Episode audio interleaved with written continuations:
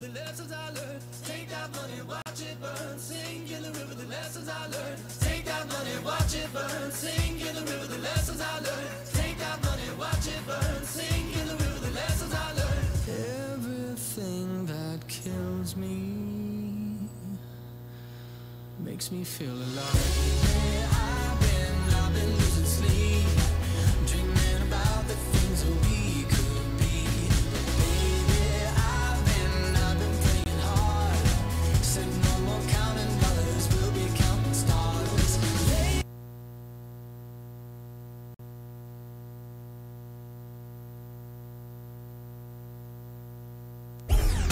ZYL 819. Rádio Capibaribe Mirim FM Estéreo. Canal 200. 87,9 MHz. São Vicente Ferrer, Pernambuco.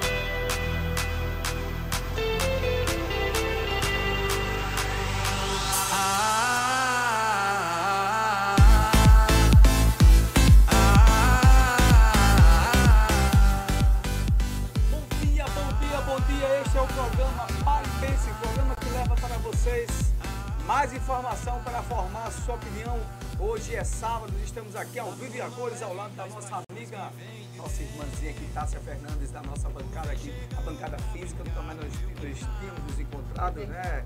Só online. Muito bem, Tássio Fernandes aqui conosco. Bom dia, hoje é sábado aqui da nossa São Vicente Ferrer, na nossa cidade querida e amada. Deus abençoe a todos. Hoje é dia de feira, aquelas pessoas que estão aí acompanhando nós pela nossa âncora de rede, a nossa Rádio Capibaribe Mirim 87,9 e também focado e transmitido pelas nossas redes sociais do Instagram, do Facebook e depois do programa estaremos na íntegra pelo YouTube, TikTok e também no, tá no ao vivo no YouTube, doutor, os meninos da técnica, doutor Matheus, doutor Antônio, muito obrigado a todos, amigo galego. Estamos aqui todos unidos e juntos aqui com mais um programa que o Senhor nos concedeu a graça de estarmos fazendo aqui num dia de sábado como hoje. Um grande abraço a você, homem do campo, a você de Sirigi, a Mata Limpa de Sirigi, a São Vicente Ferreira, toda a região da nossa zona rural. Um grande abraço a todos, já estamos esquecidos aqui da nossa sede, da cidade, do nosso município de São Vicente, e as cidades circunvizinhas que nos acompanham. Bom dia, bom dia, bom dia, são 10 horas. Bom dia, Tássia Fernandes. Bom dia, bom dia, Jadeu. Jadeu, eu não posso deixar antes de dar um bom dia também ao pessoal. Bom dia, pessoal. Bom dia você em casa. Você já está na feira. Ao pessoal em Macaparana, ao pessoal em Timbaúba, também ao pessoal lá em Carpina e também a Alain. Alan na farmácia onde ele trabalha, Jadeu, ele sempre deixa sintonizado lá. Abraço, Alan. Isso. Abraço pra você, Alan. Mas hoje eu tô percebendo aqui que você está como narrador de jogo, né? Hoje eu estou espoletado. Isso. Hoje ele tá com a corda toda, viu? Hoje eu estou Desse espoletado. jeito ele está. Mas bom dia. Minha garganta estava ruim um pouco ontem, aí hoje ficou boa. Eu Hoje agradeci ficou boa, né? a Deus, porque a gente tem que se preparar para o sábado, coisa É e tal. verdade. E quando a gente fica assim, meia boca, assim, uma gripe, um negócio, mas amanheci firme e forte para lutar. Forte. É desse jeito, né? Vamos à luta. Mas bom dia, pessoal. O programa hoje tá recheado, eu tô sabendo. Hoje tem muita informação pra vocês. Vamos o ver. comentário hoje de Jadiel tá caprichado, que eu já tô aí Tá. sabendo. Ah. Desse jeito. Então sintoniza aqui, aumenta o volume e fica aqui no programa Fala Jadiel e pare e pense. Muito bem, a gente vai aqui para um apoio, apoio não, um blocozinho musical, certo? Eu, eu ia dizer outra coisa, não era, eu, eu, tava querendo mudar o nome, não é mais um bloco musical. A gente vai de música, vai ser agora isso, desse jeito. A gente vai de uma música só e daqui a pouco a gente volta. Algum comentário deixa que vos fala. Este é o programa Fala Jadiel, para e pense para vocês pela nossa Rádio Capibari Mirim FM 87,9 aqui na nossa amada São Vicente Ferre. Um abraço a todos vocês, daqui a pouco a gente volta.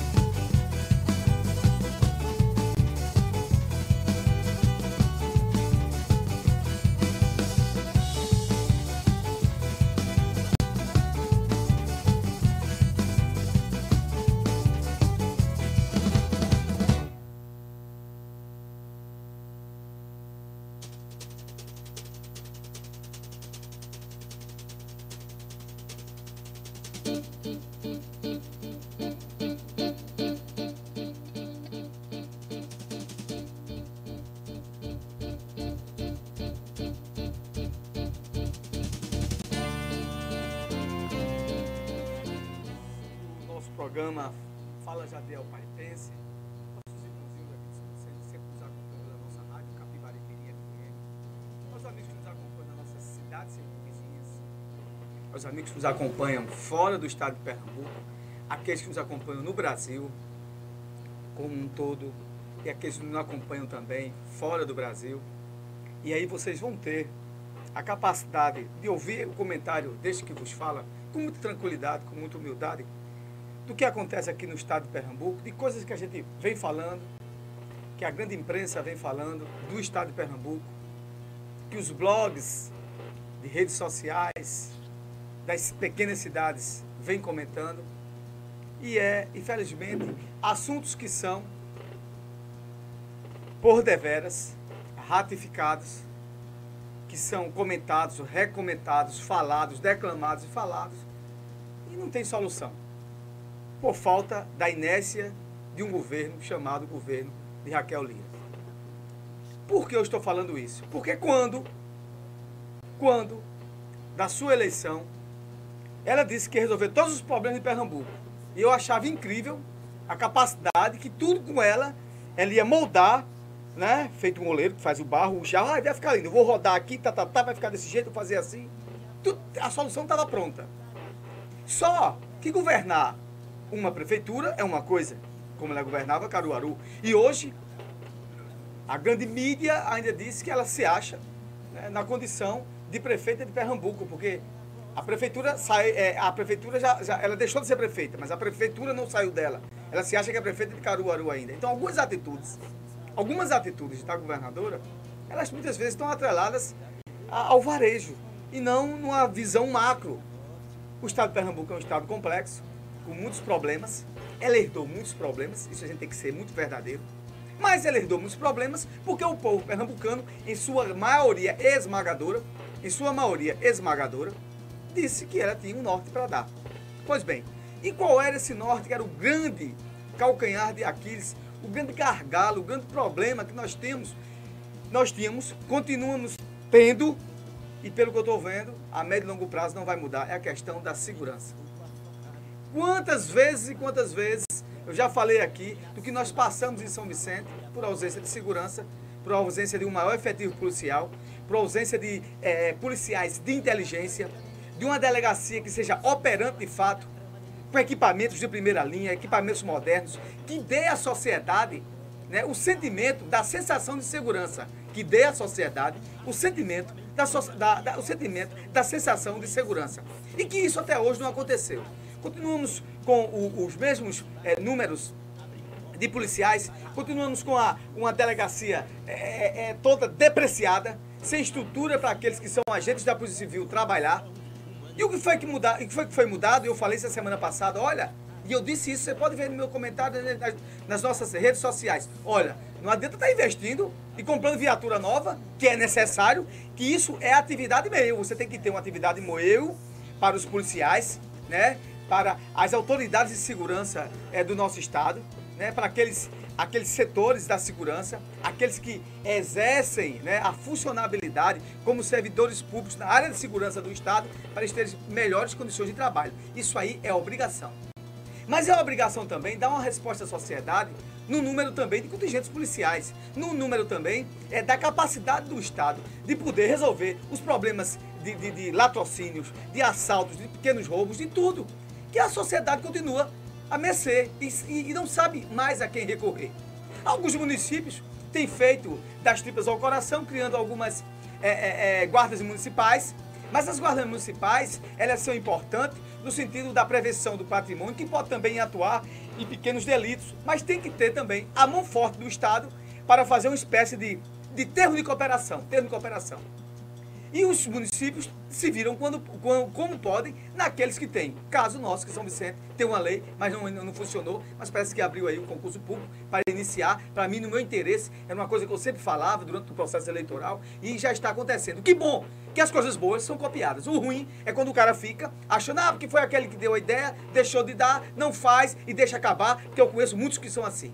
Né? Então a gente tem que ser verdadeiro e falar a verdade, mesmo que seja um tom crítico. Mas voltando ao processo de segurança pública no estado de Pernambuco, ontem, a gente conversando aqui, eu estava vendo aqui as notícias, foi a tragédia que aconteceu ontem, que os policiais lá em Camaragibe, perseguindo é, é, os meliantes, foram assassinados. Teve um problema aqui em Garaçu também, com, com policiais também. A sensação de segurança, veja só, a sensação de segurança para a população comum, para o afegão médio, já está essa tragédia. E agora, se ela chega perto até das próprias, dos próprios servidores que atuam naqueles que têm que nos defender, como segurança, aqueles que trabalham na segurança, também estão sendo também vitimizados. Vitimizados. Então, como é que está esse estado de Pernambuco? O que é que foi feito dentro do processo né, de segurança para todos, que é o, o programa que ela lançou e todo mundo disse, olha, é, a, a Raquel convocou todo mundo né, há dois meses atrás para o centro de convenções e todo mundo saiu de lá decepcionado, porque ela tá, ia perguntar ao povo de Pernambuco como é que ele queria que fosse a segurança. Será que eu não sei quais os nossos problemas? Será que não existe estudos estatísticos para saber o que o povo de São Vicente passa da questão de segurança? Aquele que mora na Estrada do Esquecido, aquele que mora em Jararaca, em Sirigi, que sabe da deficiência.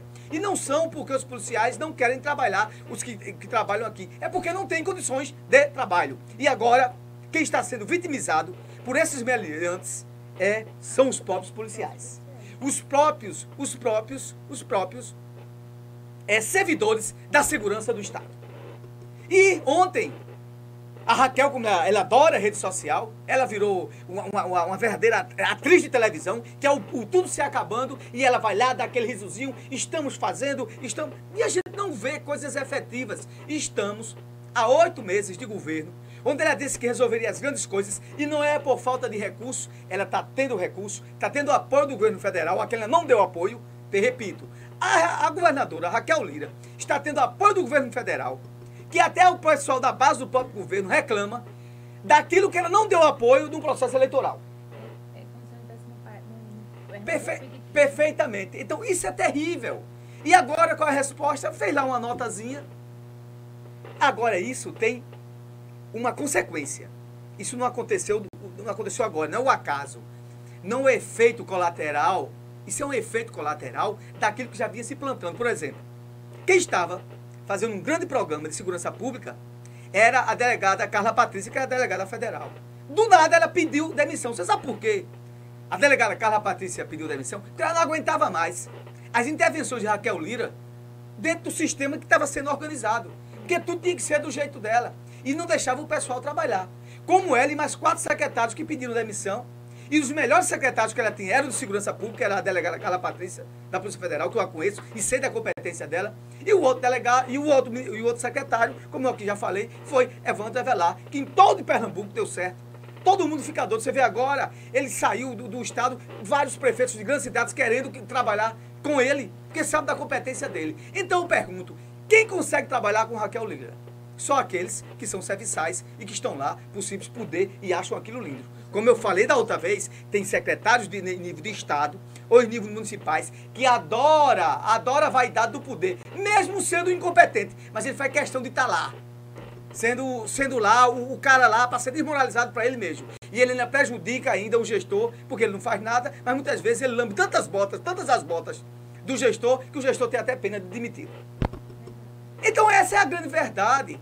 A gente está aqui do mesmo jeito. Eu pergunto a você, cidadão vicentino, cidadão pernambucano, você que nos escuta nas redes sociais, neste momento, pelo Facebook da rádio, do Fala Jadiel, do Instagram do Fala Jadiel, o que foi que mudou, o que foi que mudou e melhorou na segurança pública do estado de Pernambuco.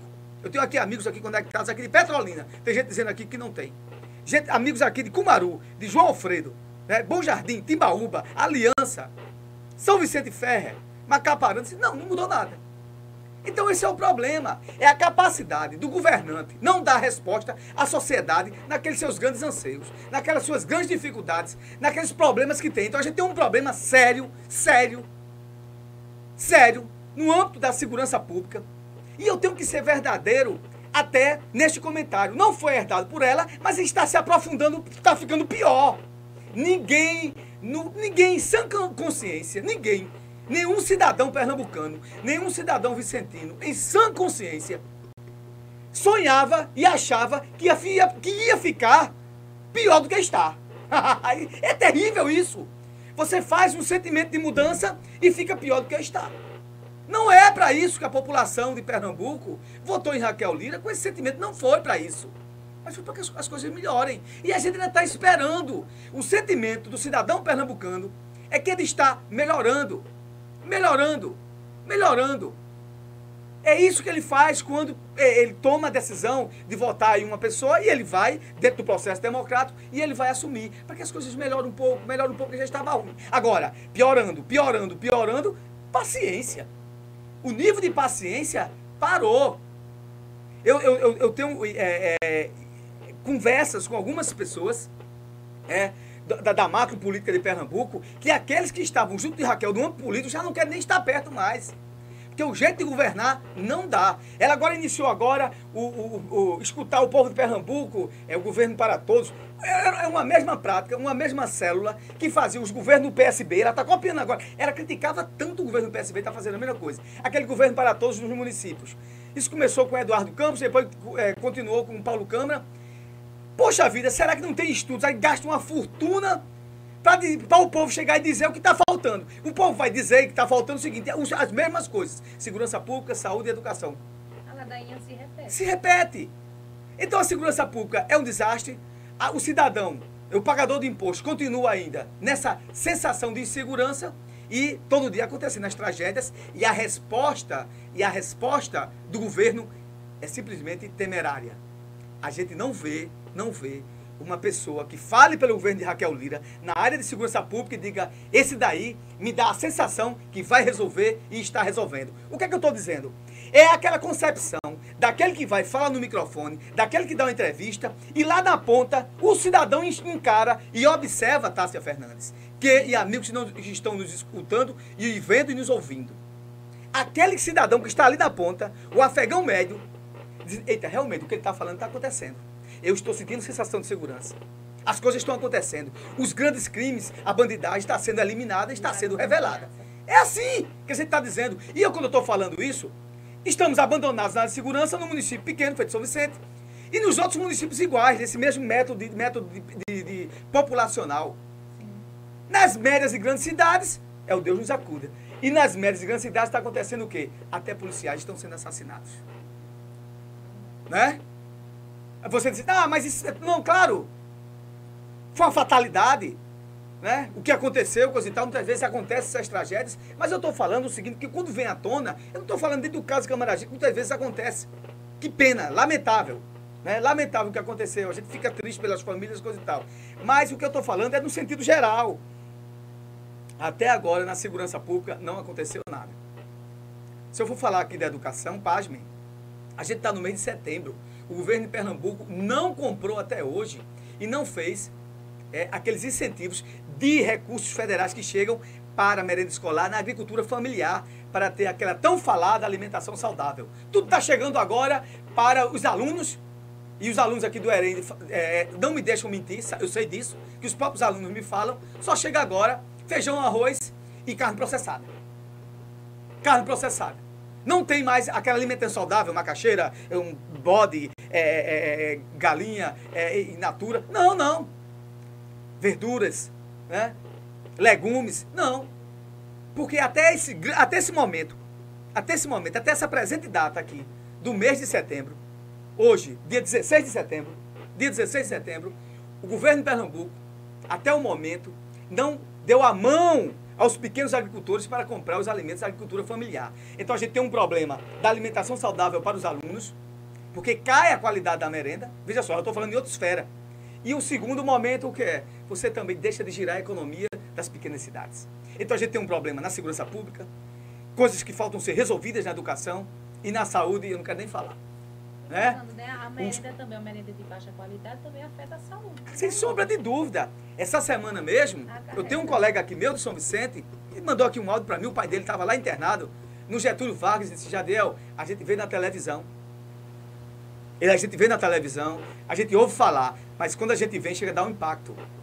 Tássia Fernandes, amigos que nos escutam, é uma tragédia. É um verdadeiro hospital de guerra. Sim. As pessoas nos corredores, numa situação pior. O Hospital da Restauração tá lá uma banda só funcionando porque caiu um pedaço. Não há até o momento agora uma ação de manutenção. Então é impressionante como está ficando pior. Eu não acredito nisso. E Raquel, Lira, linda e maravilhosa nas redes sociais. Essa, semana, funcionário do Hospital da Restauração filmou os pacientes no chão, crianças no chão, porque não tinha macas, não tinha lugar, não tinha quarto. Pronto, o que a gente está falando, a gente está vendo nas redes sociais o que está E os acontecendo. próprios funcionários do hospital. É isso, gente. Aí você vem dizer, não, porque aqui a gente persegue muito. Não, não estou perseguindo ninguém. Ela ganhou a eleição e ela tem que dar resposta ao povo pernambucano, Sim. que tem que dar. Ontem eu estava vindo para cá, né? Saí do trabalho, passei, entrei em Sirigi e vim aqui para São Vicente. Já teve uma alegria. Eu digo, ó, estão fazendo uma estrada, não. Acho que foi o município que passou a máquina. Só que tinha uns cones lá, com os caras parecendo que era é, de, de, de empresa de construção civil. Entendesse? Moral da história. Não era o pessoal que faz manutenção na- nas linhas de manutenção de alta tensão da Chesf. Né? Eu digo, eu já tive um- um- Uma alegria, uma alegria, né? mas é isso aí que a gente está vendo. É isso aí que a gente está vendo. Então, gente, esse é o que está acontecendo no estado de Pernambuco. E se você achava que a coisa estava caminhando, me perdoe. Até agora, estamos piorando. É uma péssima notícia. A gente vai para um apoio cultural e daqui a pouco a gente volta. Fala Jadiel, pare e pense. Apoio Cultural com GESP. Consultoria, apoio e eficiência na tomada de decisões em gestão pública com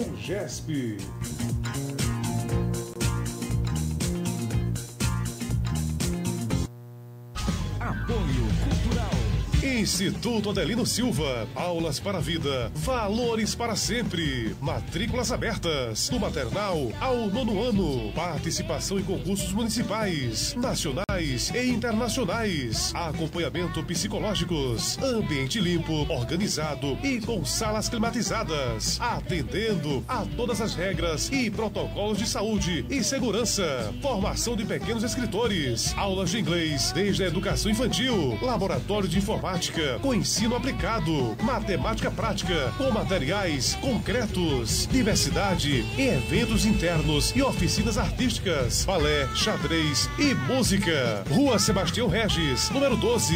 Fone 991 21 47 99. São Vicente Ferre, Pernambuco. Não perca a oportunidade e faça já a matrícula do seu filho. Instituto Adelino Silva. Aulas para a vida, valores para sempre.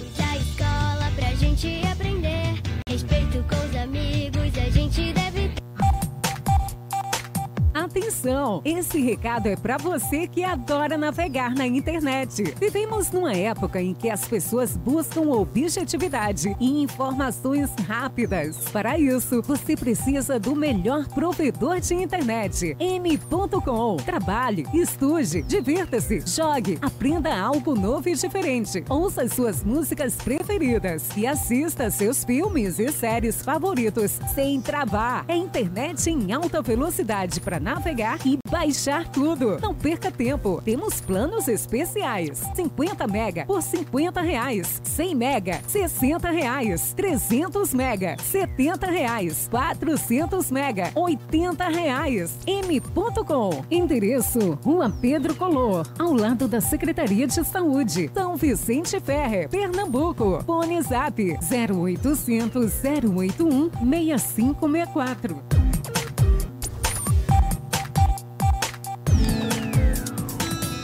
Saúde começa pela boca. Consultório odontológico, doutora Rafaela Alves. Atendimento clínico geral, com especialidades em restaurações, cirurgia, tratamento de canal, prótese, odontopediatria, limpeza, clareamento, implante, aparelhos fixo e remóveis. Aceitamos todos os cartões, via Pix e transferência. Consultório odontológico, doutora Rafaela Alves, Rua 24 de outubro, em frente à lotérica. Fones 99755 2058 ou 99274 5272. Atendimento de segunda a sábado, das 8 às 18 horas. Nas segundas-feiras, atendimento noturno. E agora nas quartas-feiras, das 8 às 17 horas, estamos com atendimento da doutora Érica Virgínia, trazendo novidades em procedimentos, clareadores e limpezas. Agenda já a sua consulta. Consultório odontológico, doutora Rafaela Alves, cuidando do seu sorriso.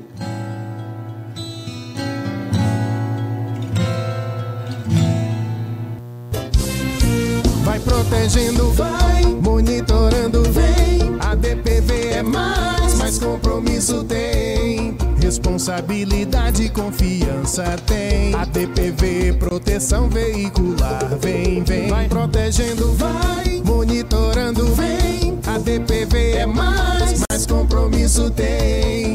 Responsabilidade e confiança tem. A DPV proteção veicular, vem, vem. A DPV Proteção Veicular, cada dia mais perto de você. Compromisso, confiança e responsabilidade. Temos escritório em São Vicente Ferrer, Macaparana, Carpina, Goiânia e Acaú. Telefone 81 982 19 35 33. Instagram, arroba ADPV Proteção Veicular.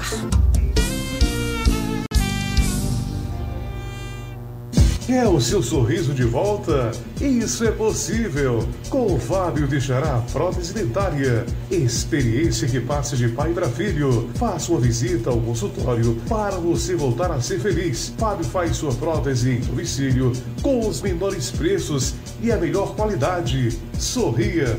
Fábio de Xará, competência e ética. Rua do Sindicato, próximo à Vila Moura Cavalcante. Rua Doutor Milton Queiroz, número 1, Macaparana, Pernambuco. Fone 997220491.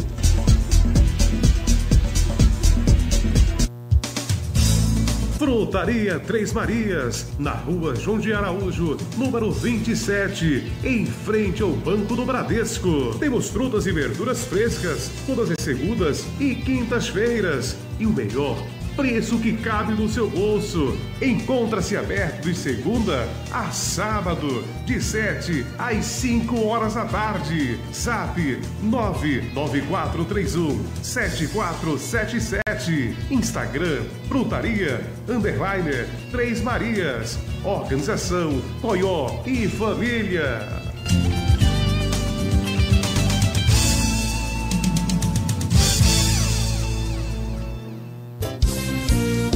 Protegendo, vai monitorando, vem. A DPV é mais, mais compromisso tem. Responsabilidade e confiança tem. A DPV proteção veicular, vem, vem. Vai protegendo, vai monitorando, vem. A DPV é mais, mais compromisso tem. Responsabilidade e confiança tem. A DPV proteção veicular, vem, vem.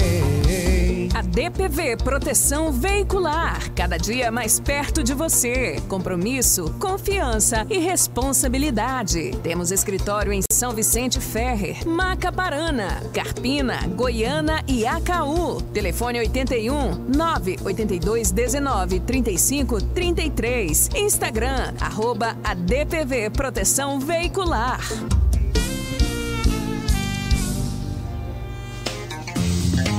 Fala Jadiel, pare e pense. Apoio Cultural com GESP. Consultoria, apoio e eficiência da tomada de decisões em gestão pública com GESP.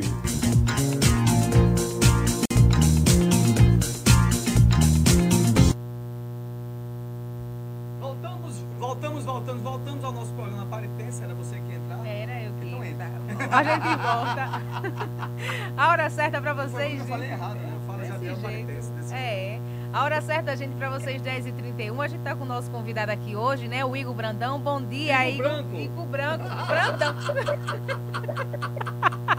Eu não sabia que ele mudou. Ah, Casou, né? Pensei. Era, ele deve ter pego o Não, até dele, agora-. Por incrível que pareça, até agora é branco. É branco É ainda, branco, né? É branco. O Igor Branco, gente, dessa maneira, trazendo pra gente aqui o que a gente tava dando em sequência, né? O que foi do comentário de, de Jadiel.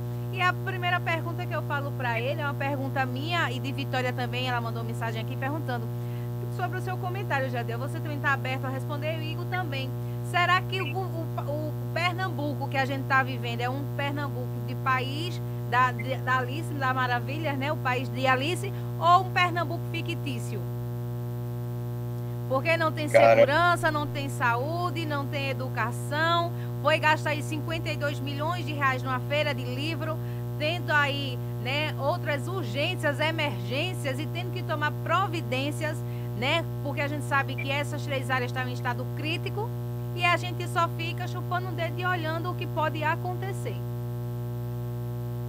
Bom, vamos lá, né? Primeiramente, bom dia a todos. É um prazer estar aqui novamente falando com vocês, com nosso amigo Jadiel, você, nossa querida amiga. É, vamos parar e pensar, né? Como diz o nome do, do, do programa. Seguinte, é, acho que todo mundo está acompanhando os últimos noticiários aí e as perspectivas em relação ao governo do estado não são boas, né? Parece que é, a Raquel tropeçando nas próprias pernas e agora está ficando mais, mais claro para todo mundo, né? A gente tem um último caso aí recente, que é o caso da, da segurança pública. Ela, de maneira inédita, fez um, um, um pronunciamento, porque sentiu a necessidade de falar com a empresa, tratar a realidade, né? Quando a gente fala da realidade, é aí que a gente toca nessa pergunta que você fez. Eu acho que por muito tempo, é, alguns meses, ainda teve aquele certo afã de continuar as ideias de, de campanha, de continuar fazendo aqueles vídeos, aquele marketing nas redes sociais. Então, aquela coisa bonita, aquela coisa de promoção de, de, de mudança, que é importante para o eleitorado, claro, eu acho que é, ela tem que fazer mesmo, todo político que quer se consolidar quando assume a cadeira faz isso, mas que, ok, tá na hora de trabalhar, né? Tá na hora de tratar da realidade de Pernambuco. E eu acho que tem que ficar cada vez mais claro para as pessoas que o governo tem tido muita dificuldade para tratar da realidade e muita dificuldade para tratar das prioridades da realidade. Porque, ora, a gente já comentou aqui na última estada que eu tive que educação, ok, é, é um- um- uma área fundamental, é uma área que tem que ter investimento, mas que não era o grande gargalo da gestão Paulo Câmara, né? Não era, nunca foi o grande gargalo do PSB. Muito pelo contrário, foi um, um, uma vitrine por muito tempo. Então, por que, que tem tanto investimento em educação? E volto a dizer, é importante, claro, mas com outras áreas que ficam subjugadas, como saúde, segurança e infraestrutura. Então, acho que o povo cada vez mais tem cobrado isso, sentido isso. E se teve um voto, que eu volto a repetir, a eleição, a última eleição para o governo do estado foi atípica. Então, é um voto crítico, é um voto de mudança, é um voto é, para algo novo. Então, esse voto, ele traz junto consigo um monte de expectativa nova. Então, olha, eu espero que a nova governadora faça isso, eu espero que a postura dela seja assim, eu espero que ela seja mais presente, eu espero que ela lide com os problemas reais de Pernambuco. E onde é que está sendo depositada essa esperança? Né? O que, é que tem sido feito de fato? A gente tem alguns exemplos concretos aí. Ela já declarou agora que vai voltar atrás, que vai rever questão de investimento nessa feira de livros, que eu volto a repetir, a educação é super importante Talvez se a gente tivesse investido lá antes, a gente não estaria assim em relação a não só Pernambuco, mas o país como um todo. Mas tem os problemas que batem na nossa porta todos os dias, né? Então, segurança, você vai é, é, é, é nas comunidades, as comunidades hoje em dia estão reféns realmente e quase que, olha, quando você procura fazer um, um, um, relacionamento de concessão com o crime, ou seja, tá, eu não mexo contigo e tu não mexes comigo que foi justamente essa relação que foi rompida e que depois, quando sair a investigação sobre esse caso de Camaragibe, é que vai ficar mostrado. Você já perdeu, né? Você já perdeu, você já entregou aquela comunidade ali ao, ao, ao tráfico. Então, agora você tem que, caramba, como é que a gente vai lidar com isso? Como é que a gente vai reduzir é, esses danos? Então, é uma coisa estrutural, né? E começa desde a ponta lá, desde da valorização lá do policial até o pessoal que investiga, até a polícia civil, né? até a formação da, da, da, da, polícia militar, o equipamento, tudo, né? A parte de inteligência. Então, assim, tem problemas reais que estão batendo na nossa porta, e não só mais batendo, né? Mas invadindo nossas casas, e que eu acho que o governo tem patinado em relação a isso.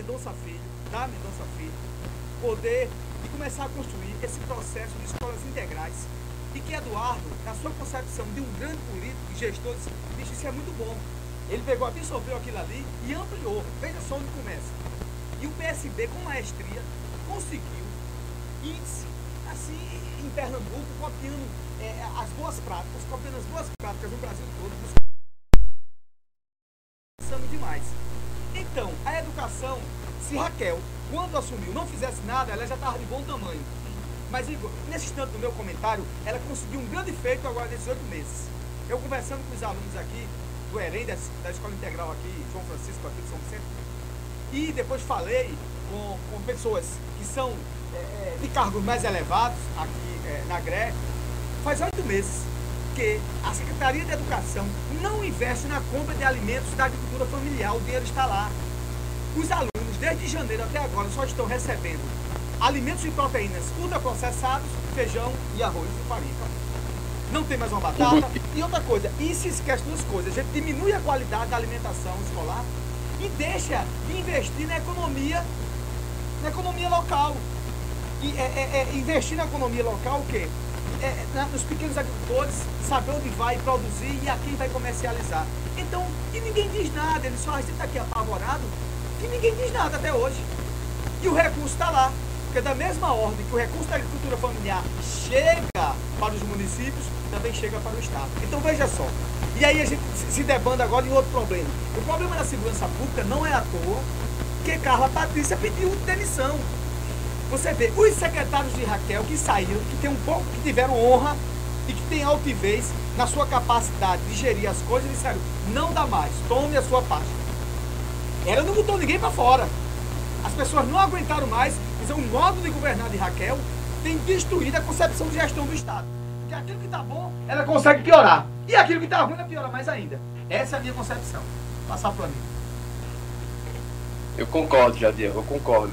Em relação à educação, eu tenho impressão que é mais ingerência do que do que do que falta de vontade política, né? De fato, eu acredito que ela tenha vontade de fazer, tenha vontade de continuar os investimentos e querendo retomar essa pauta que um dia já foi desse espectro, né? Você falou bem, colocou bem aí, Jarbas, que agora saiu da vida política e tem um legado vastíssimo, foi o primeiro a adotar essas escolas em tempo integral. Deu autonomia para Mendonça, que na época era vice, então não só tem escola em tempo integral, tem projetos de robótica, tem lá o, o, o Porto Digital. Então, são vários avanços que Pernambuco conseguiu e que Eduardo Campos, do PSB, muito bem adotou isso na, na, na sua gestão.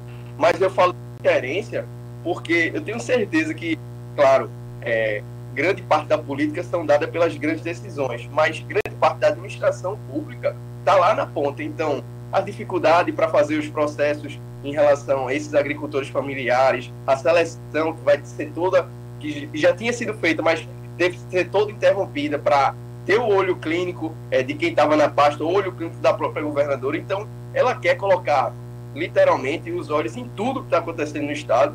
E assim, assim como nós, é uma gestora que é humana, né? Então ela não vai conseguir lidar com tudo, ela não vai conseguir gerir tudo, ela não vai conseguir colocar o dedo dela em tudo. Ela tem que dar autonomia, ela tem que delegar. Então eu acho que se tem muita dificuldade em relação a isso.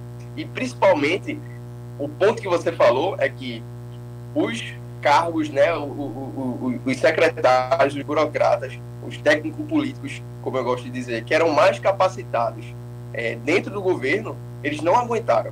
Eles não aguentaram. Eles pediram para sair. Você tem primeiro Silvério, Pessoa. Eu estou falando de grandes nomes, né, que a gente conhece mais na cultura. Então, Silvério já tinha um trabalho acadêmico muito grande na cultura, na cultura pela, pela sua carreira musical, já tinha é, muita visibilidade com as pessoas e saiu. Então, você vem depois, Evandro é, Avelar, um cara pô, super respeitado no ramo, trabalhou muito na iniciativa privada, conhece muita gente da iniciativa pública, transformou completamente Olinda. Por onde passou foi assim um, um verdadeiro uma verdadeira locomotiva de trabalho, de entrega. E também não aguentou, tinha muitos projetos bons, mas que não estavam conseguindo ser tocados, por justamente por ingerência, por, por, por, por lentidão, enfim, por burocracia que não é em si dos próprios sistemas do, de uma gestão pública, mas por vontade dela, né, por vontade da governadora de centralizar tudo nessa danada Casa Civil, que a gente não sabe muito bem o que é que é, mas que tem um papel fundamental no, no, no governo dela. Tudo passa por lá, toda decisão importante passa por lá. E óbvio, passa por ela.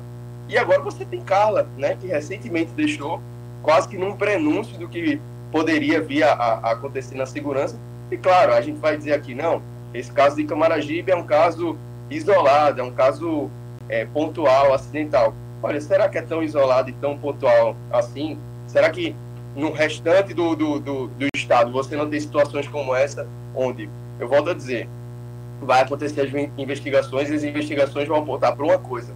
Há um certo consenso de convivência entre o crime e a polícia, onde o crime não mexe com a polícia e a polícia não mexe com o crime. Né? Então, ele se mantém em, em, nessa interação que é muito louca né, para o cidadão que está é, em, em casa. É um, pacto, é um verdadeiro pacto de paz, enquanto o cidadão fica fora dele, né? Exatamente, exatamente. Quando esse pacto é rompido de alguma forma, acontece o que aconteceu. Porque o que foi que aconteceu? Provavelmente esses policiais que foram para essa operação, né, no, no, no primeiro acontecimento, é, eles não, não, não, não tinham ciência daquela comunidade. E foram alvejados, tanto é que os dois vieram a falecer. E depois você tem um grupo paramilitar, que, claro, é envolvido com a polícia, que, olha, a gente conhece esse aí. A gente vai cobrar isso aí, né, no, no, no linguajar chulo da palavra. Então foi lá atrás da família, fez aquilo, é, aquela chacina, né? Enfim, a gente não, não pode medir aqui agora em relação ao envolvimento dessas pessoas com o tráfico ou não, mas eram familiares daquela, da, da, da, daquele rapaz, daquele sujeito é, que, que tinha feito aquilo com aqueles policiais. Então, o desenrolar da história, você vê que é, é, é quase que um bang-bang. Então, o, o, o, Estado, hoje, a segurança pública, está entregue a isso, a essa convivência. Se essa convivência for harmônica, tudo bem, a segurança segue insegura, né? Mas segue é, assim, sem, sem, sem grandes acontecimentos. Agora, o que parece é que não só os policiais estão é, com, com, precariedade, estão com, com, baixo efetivo, estão sofrendo não só pela mudança do, do, do governo, diminuição de diárias, aumento de carga de trabalho, mas também por esse, por esse afã da segurança, por esse afã do, do, do crime de dizer, olha, eu acho que é, é, é, do outro lado você tem um, um, certo afluxo, do outro lado você tem uma certa permissividade. Então, eu entendo ela ter feito o, o pronunciamento ontem para dar esse recado de que, olha, eu vou pegar pesado, vou jogar duro, mas de fato, o que foi que ela apresentou de novo ontem? Nada. Né? Então, é, é, é muito complicado. E começa a agir a, a reboque, né? Os acontecimentos. Começa a agir a reboque dos acontecimentos. Eu vou dar aqui um, um dado interessante, estatístico, da nossa cidade, do nosso município São Vicente de Ferro. Você sabe qual o percentual, você que é cientista político, né? somente nessa área de estatística, muito preparado por, por sinal, em relação à pesquisa, o, o percentual de soluções de assaltos à mão armada aqui, ou de assaltos à mão armada com morte, ou de, de, de, de latrocínio que aparece e a gente não sabe quem matou, quem deixou de matar, é zero. Mas é porque os profissionais da segurança pública não querem fazer isso? Não. É porque eles não têm condições. A gente tem aqui uma delegacia. Se jogar, se, se, se tiver uma chuva muito forte, ela cai. Está abandonada. A estrutura de trabalhar é, pior, é a pior do mundo. O delegado chega, o agente da Polícia Civil chega, como é que eu vou trabalhar? Não tem estrutura, não tem equipamentos. Ela não é moldada para desvendar os, desvendar os problemas locais. E imagina, né? A, a, a, eu, eu, tive aqui uma entrevista com o presidente do Simpol, as delegacias de, de Caruaru, as delegacias é, é, é, de investigação de crimes são sucateadas. Não tem nem banheiro para os funcionários, continua do mesmo jeito. Então nada mudou. E só, só de internetzinha e tá assim, tá assado. E eu disse a semana passada aqui, olha, muito bem, isso é atividade meu. Adquirir novas viaturas. Isso é a mesma coisa dizer assim, olha, o seu fardamento tá rasgado, a gente tem que mudar. Claro que tem. Sim. Claro que tem. O seu, o seu colete já perdeu a validade, tem que mudar. Claro que tem. É? é a mesma coisa de uma merendeira na escola e fazer a merenda e não ter o alimento, porque não vai adiantar. É? porque é um instrumento de trabalho. Agora, ela vai fazer uma grande merenda gostosa, aí sim, você dá as condições e aquele profissional vai fazer isso. Do mesmo jeito, a segurança pública tem que dar as condições, condições de investigação, de equipamentos modernos, tem que investir e não ficar de blá blá blá blá blá blá. Então, aquela coisa que eu digo, estava ruim com o Paulo Câmara, estava, mas chegar à concepção de que ficar pior, para mim é um absurdo. É. Ficar pior é um absurdo. Ela tem que entender que o que ela está fazendo de colete, de, de viaturas, não é benfeitoria, é obrigação. Sim, sim. Entendeu, é, é isso que a gente está. É, a, gente, a sensação que não aconteceu. E de frustração, mesmo daqueles que não voltaram em Raquel. É, é uma sensação de frustração. É verdade. Esse ponto que você falou é interessante, a sensação que não aconteceu, né? Porque se fala tanto em. Ó, tá até no slogan do, do, do governo, né? Estado de mudança, se fala tanto, não, agora as coisas estão mudando é, será mesmo que estão mudando? Será mesmo que estão que, que mudando para melhor? Né? Porque você tem quando fala de mudança também, você tem que falar de mudança em sentido, né? Em, Sim. Em, em seja positiva. É, é complicado. É, assim, é, assim, por exemplo, a gente aqui muitas vezes entra. Por exemplo, o secretário de Segurança Pública hoje era, se era tão ruim a gestão do PSB, e aí é um alerta à população de Pernambuco. Ora, Será que nós fomos enganados, aqueles que votaram né, com, com, com a relevância eleitoral tão grande? Porque o secretário hoje de Segurança Pública foi o secretário de Segurança Pública que trabalhou com o Paulo Câmara. Então, o, o que está acontecendo? Era tão ruim porque eu estou copiando e porque eu estou buscando os secretários da gestão anterior. A secretária de Educação de Pernambuco, eu não sei por que ela não pediu demissão. Você sabe por que ela pediu demissão? Porque ela gosta do cargo, mas ela é incompetente a secretária de Educação do Estado de Pernambuco, nomeada por Raquel, que outrora trabalhou em, em, João, em, em, em Jaboatão, ela conseguiu eu participei da, da, transição de Jaboatão com Elias, e porque eu já trabalhava lá com Evandro Avelar, com Elias, e, e, e, participei. Ela conseguiu fazer um feito. Ela perdeu quase 12, 6 creches do FNDE, porque não teve a concepção de tocar as coisas.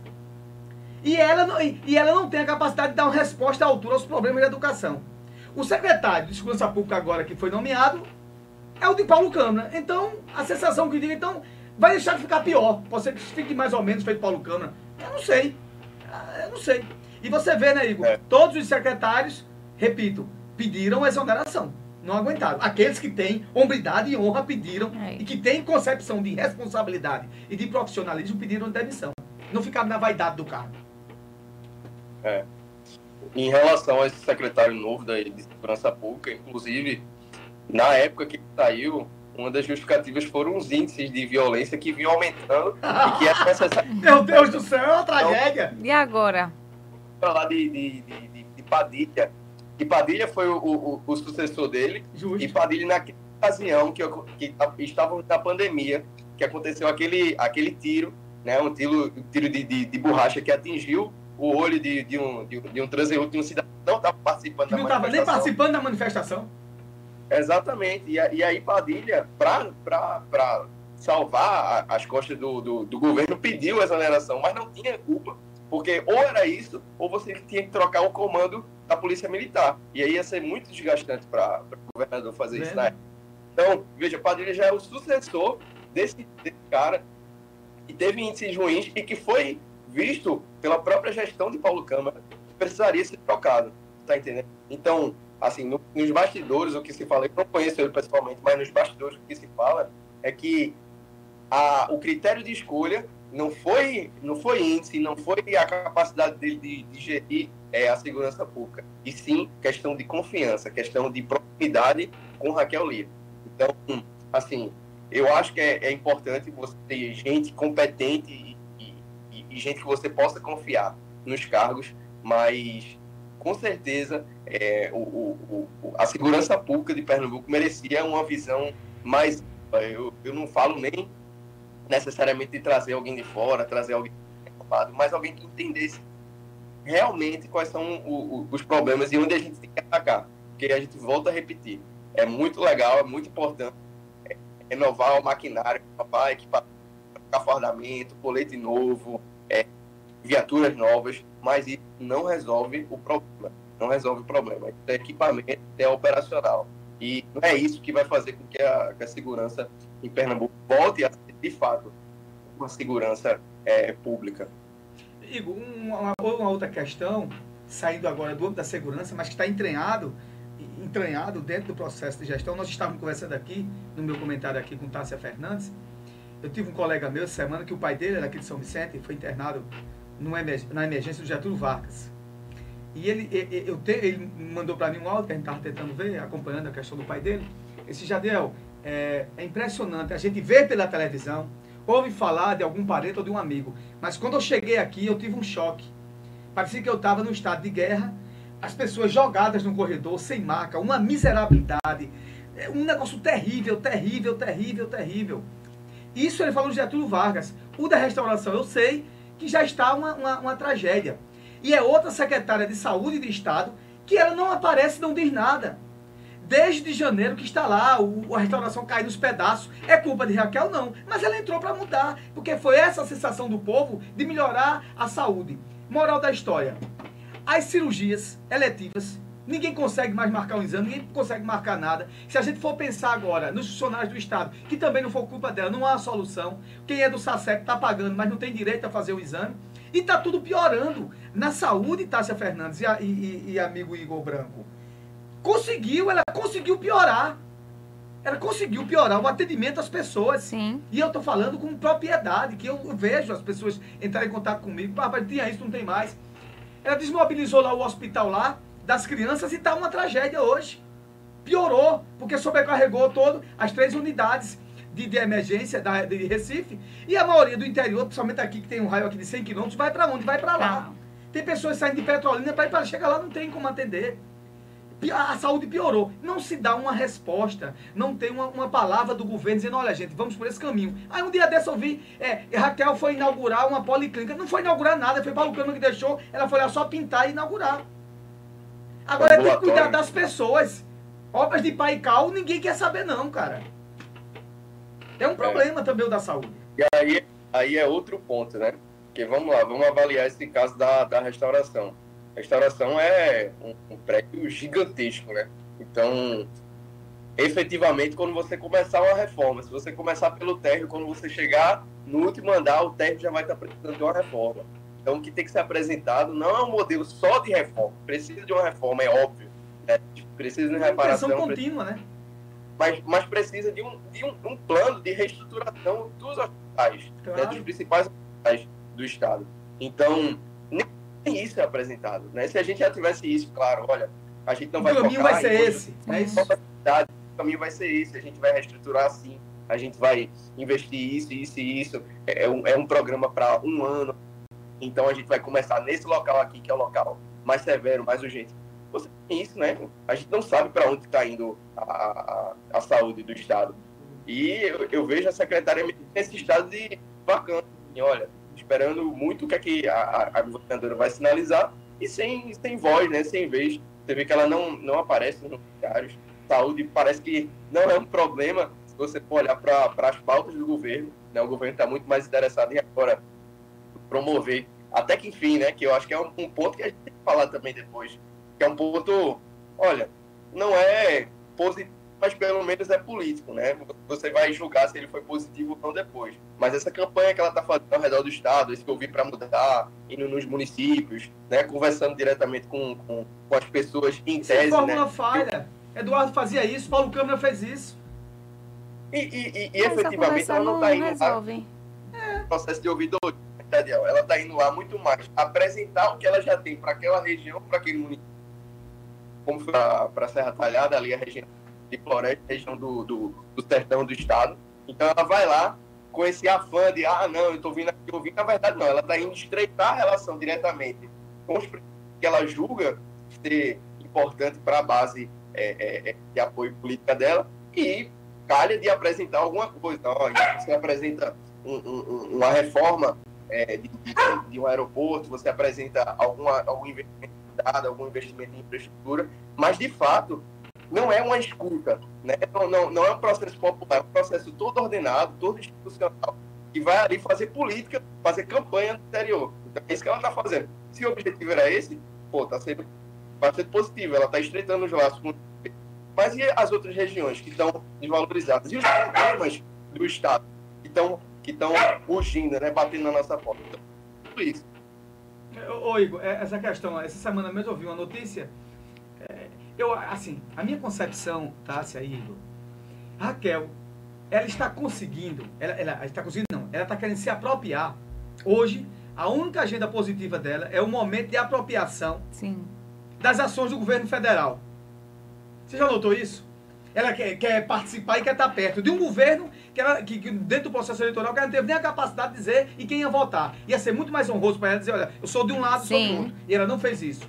Mas hoje, política é política, e ela, quando tem uma demanda do governo federal, teve o pacto, coisa e tal, tá lá perto. Por exemplo, essa questão do, do, do aeroporto de Serra Talhada, o aeroporto de Serra Talhada funcionava. E aí eu tenho que dizer aqui, fazer aqui honra, e tem que ser honrado a palavra, ele começou a funcionar na gestão ainda de Sebastião Oliveira, quando a Azul começou a pousar lá. Né? E essa questão da expansão já estava já na lei de diretrizes orçamentárias da União. Entrou agora Silvio Costa, coisa e tal. Aí o governo, dentro do plano do pacto, disse, olha, a gente vai é, é, ampliar mais ainda a concepção do aeroporto de Serra Talhada. Por quê? Porque ele está dentro do pacote do PAC, que já estava previsto. Aí ela vai se apropria e, e como se ela estivesse inaugurando o aeroporto de Serra Talhada. Então, tudo que está dentro da concepção, que não vem demanda dela diretamente, ela está lá dizendo o que está fazendo.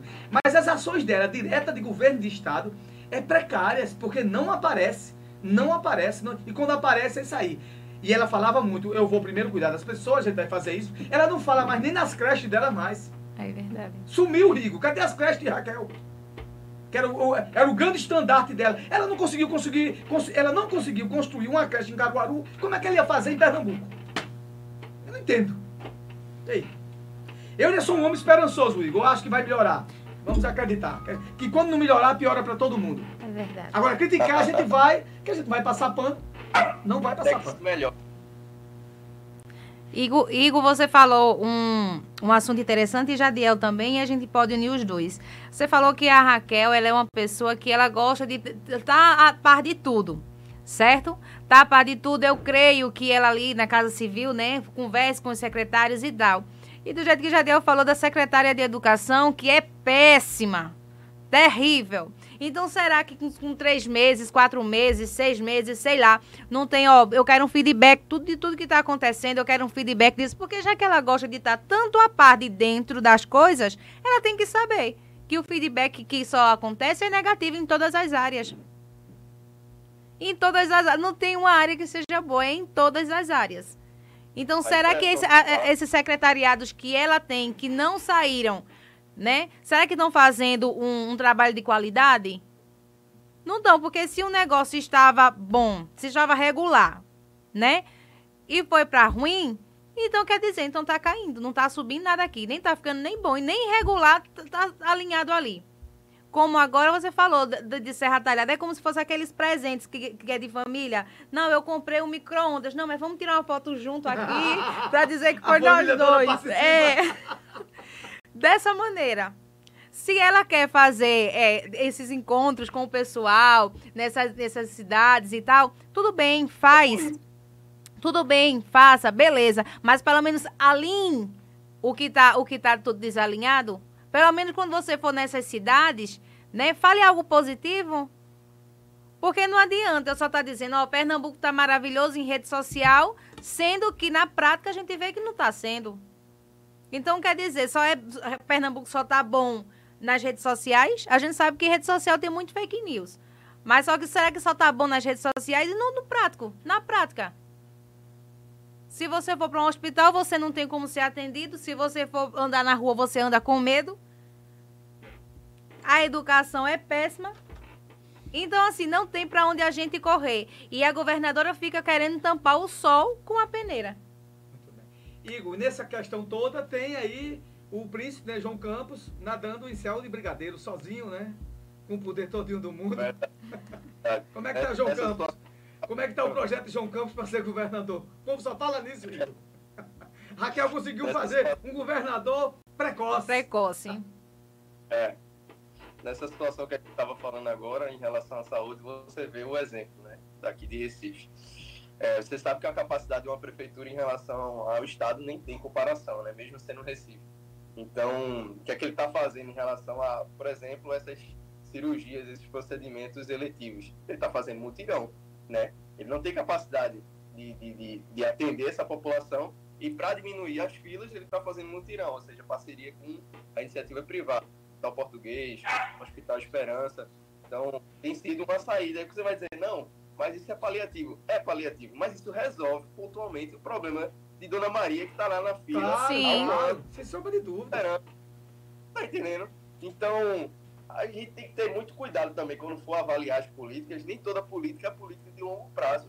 É, se você mora na zona rural, você quer que a, a, a, estrada que, dera, que leva até a sua casa esteja minimamente pavimentada para que você consiga sair de casa a hora, para você consiga né, se locomover trafegar. Então, do mesmo jeito, acontece em todas as áreas. Então, tem ações que têm que ser feitas ao longo prazo, tem ações que são de médio prazo e tem- tem ações urgentes, que são de curto prazo. Que aí, quando você coloca em perspectiva, hoje, a Prefeitura do Recife consegue atender isso, está conseguindo mudar e tem obras estruturantes, obras grandes, né? E o governo do estado, se você for fazer um paralelo, não está conseguindo fazer isso. Nem consegue aprovar ou apresentar aquilo que é a longo prazo e nem está conseguindo resolver os problemas que estão de curto prazo. Então, só pontuando isso em relação à, prefeitura nessa área específica que é a saúde. E na parte política, eu acho que, assim, não tem aquele ditado que a oportunidade faz o, o, o ladrão, eu acho que a oportunidade faz o político também e faz o candidato. Porque você tinha João Campos, né?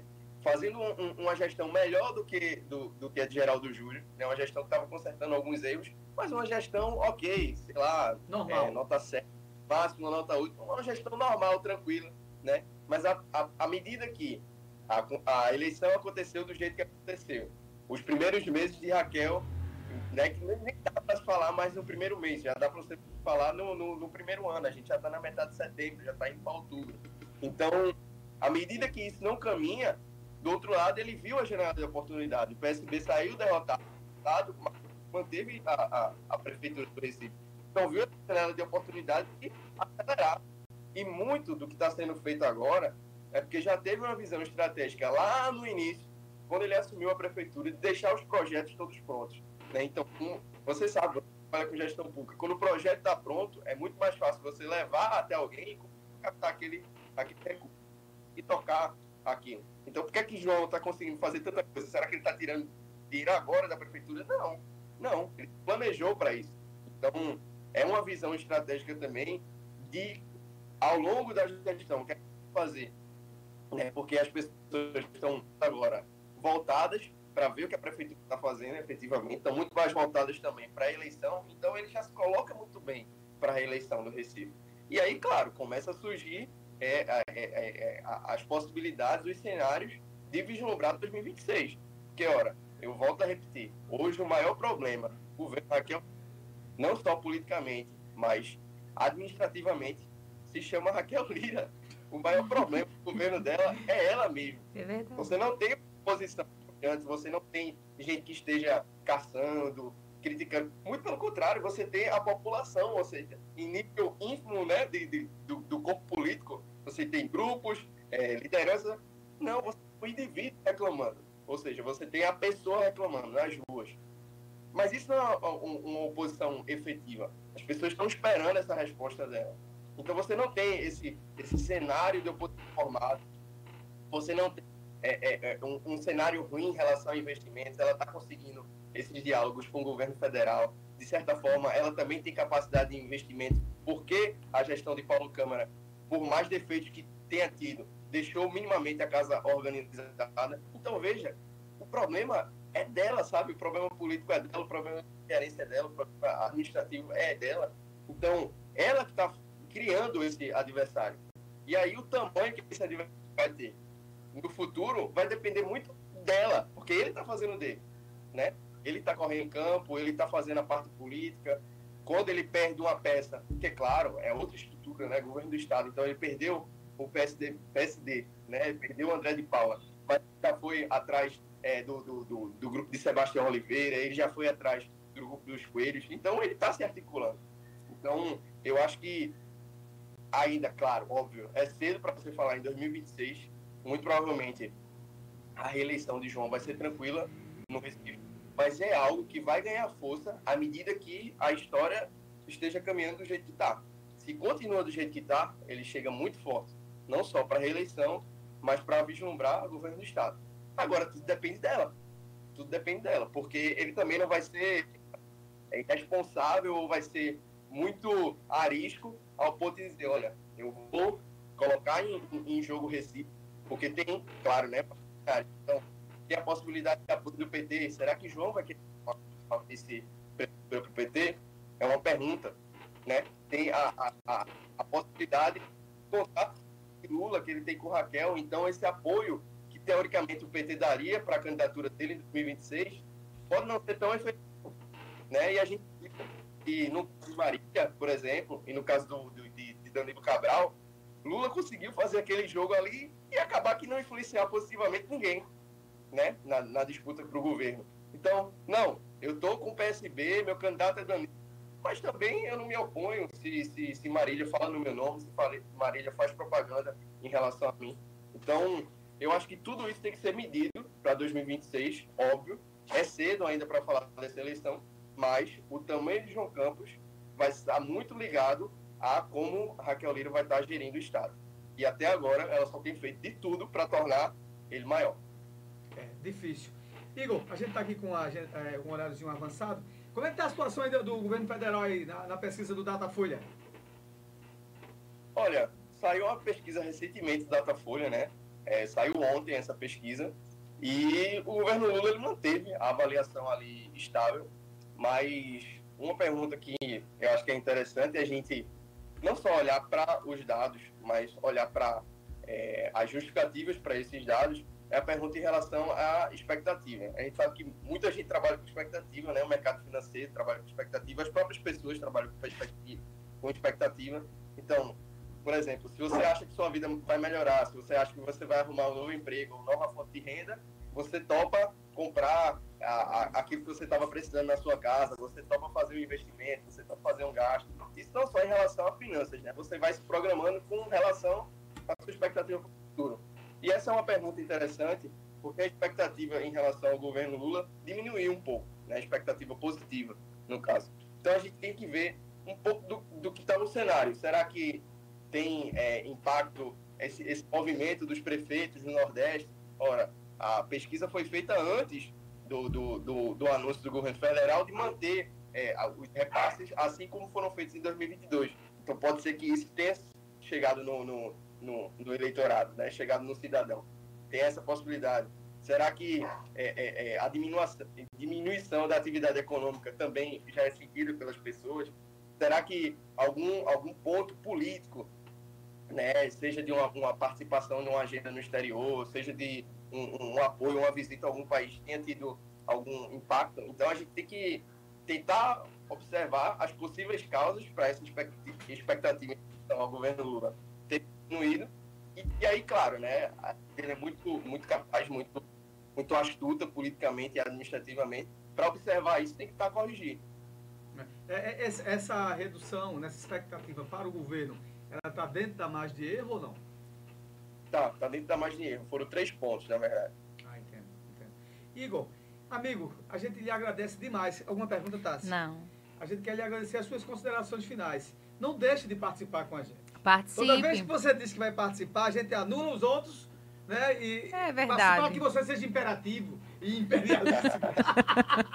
Meu irmão, muito obrigado. Você, a gente fez aqui, eu acho que pela primeira vez a gente fez aqui, e a gente vem feito debates de autocríticas construtivas ao governo do Estado, mas a gente chega a um ponto que a gente diz, olha, o que é está acontecendo? Por que não está se resolvendo? As condições estão aí. Né? Os gestores que não tinham capacidade continuam lá. Aqueles que tinham saído, então tem alguma coisa no ar que não está muito legal. Então é feito que você disse. Quem hoje está conduzindo a má administração do governo de Raquel Lira é ela mesma. É, é impressionante isso, não é? É tem criado os próprios problemas, né? Perfeitamente. Mas é isso, é sempre muito bom conversar com vocês. Eu acho que o recado que fica para o pessoal de casa, que claro, tem os problemas reais, né, os problemas que batem na porta de todo mundo todo dia, é esse, que a gente tem que realmente é, cobrar essa mudança, ser crítico onde tem que ser crítico e olhar para o macro, né? E olhar com inteligência, com capacidade de, de ver, olha, claro, tem problemas que eles não podem ser resolvidos agora. De fato, Raquel Lira não vai tirar um coelho da cartola agora e vai transformar o Estado é, numa, numa coisa maravilhosa, vai resolver todos os problemas. Não, não é isso que a gente está cobrando, o que a gente quer. Né? A gente quer soluções, claro, a curto, médio e longo prazo para os problemas que tem. Que aponte para então, soluções. Né? É, então acho que é isso, amigo. É verdade. Igor, meu rei, Deus abençoe, muito obrigado. Um bom sábado para você e sua família. E a gente se vê na próxima semana, se Deus quiser. Um abraço, querido. Bom final de semana aí, Igor. Até mais. Estivemos aqui agora com o nosso amigo cientista político Igor Branco, que o assunto aqui foi política. A Isso gente mesmo. vai aqui para uma. Para música, né? música. É de música. E a gente vai aqui uma só. E a gente volta. Não, é uma só e a gente volta. Volta. Volta. a gente volta aqui. Porque de 11h30 é. a gente vai ter aqui o assunto é esportes com o nosso. É, eu ia, eu, ia, eu ia, dizer o nome do outro meu sobrinho, Silvio, não. Com o nosso amigo Vitor Levi, nosso professor Vitor. Daqui a Isso. pouco a gente volta. Fala Jadiel. Pare e pense.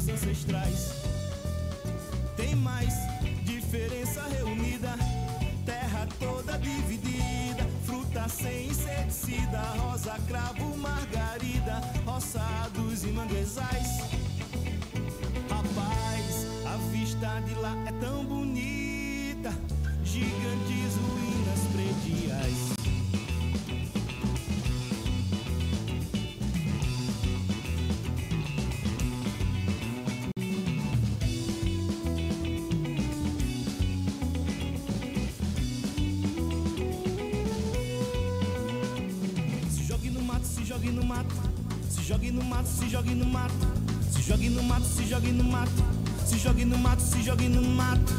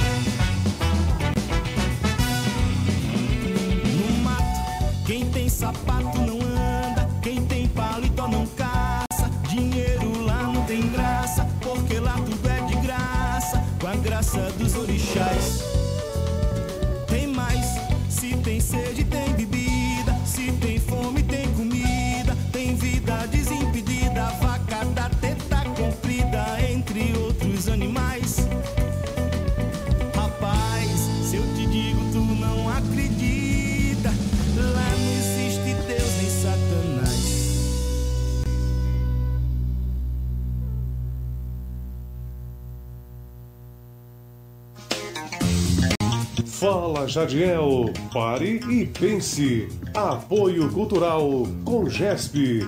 Consultoria, apoio e eficiência na tomada de decisões em gestão pública com GESP. Voltamos, voltamos, voltamos ao nosso programa Fala Jadiel, pare e pense. Programa que leva para você mais informação para formar ainda mais a sua opinião. São 11h17. Gente, eu quero dar aqui um, um recado aqui importante demais para você que nos escuta aqui pela nossa rádio Capibari, Mirim. né, e também pelas nossas redes sociais, dentro do âmbito aqui de São Vicente. Mas como as eleições de conselheiro, eu estou falando de quê? Das eleições de conselheiros tutelares, né? Conselheiro tutelar. É, é, é no nível nacional, então isso também vai chegar para outros. Mas eu vou falar aqui especificamente para São Vicente. Então, gente, vá votar. A é, é- é- é de grande importância a participação é, é, de você votando no- no- nos- nesses conselheiros que você acha que é melhor, que é, que, que é mais capaz, que tem um sentimento de entendimento das coisas, porque não tem uma sombra de dúvida. São eles que enfrentam situações que vocês nem incomodam, situações de família, com situações anômalas às crianças, nesse, no, no quesito de violência, é, há crianças muitas vezes que estão sendo até abandonadas. É, é uma, uma gama de problemas, né?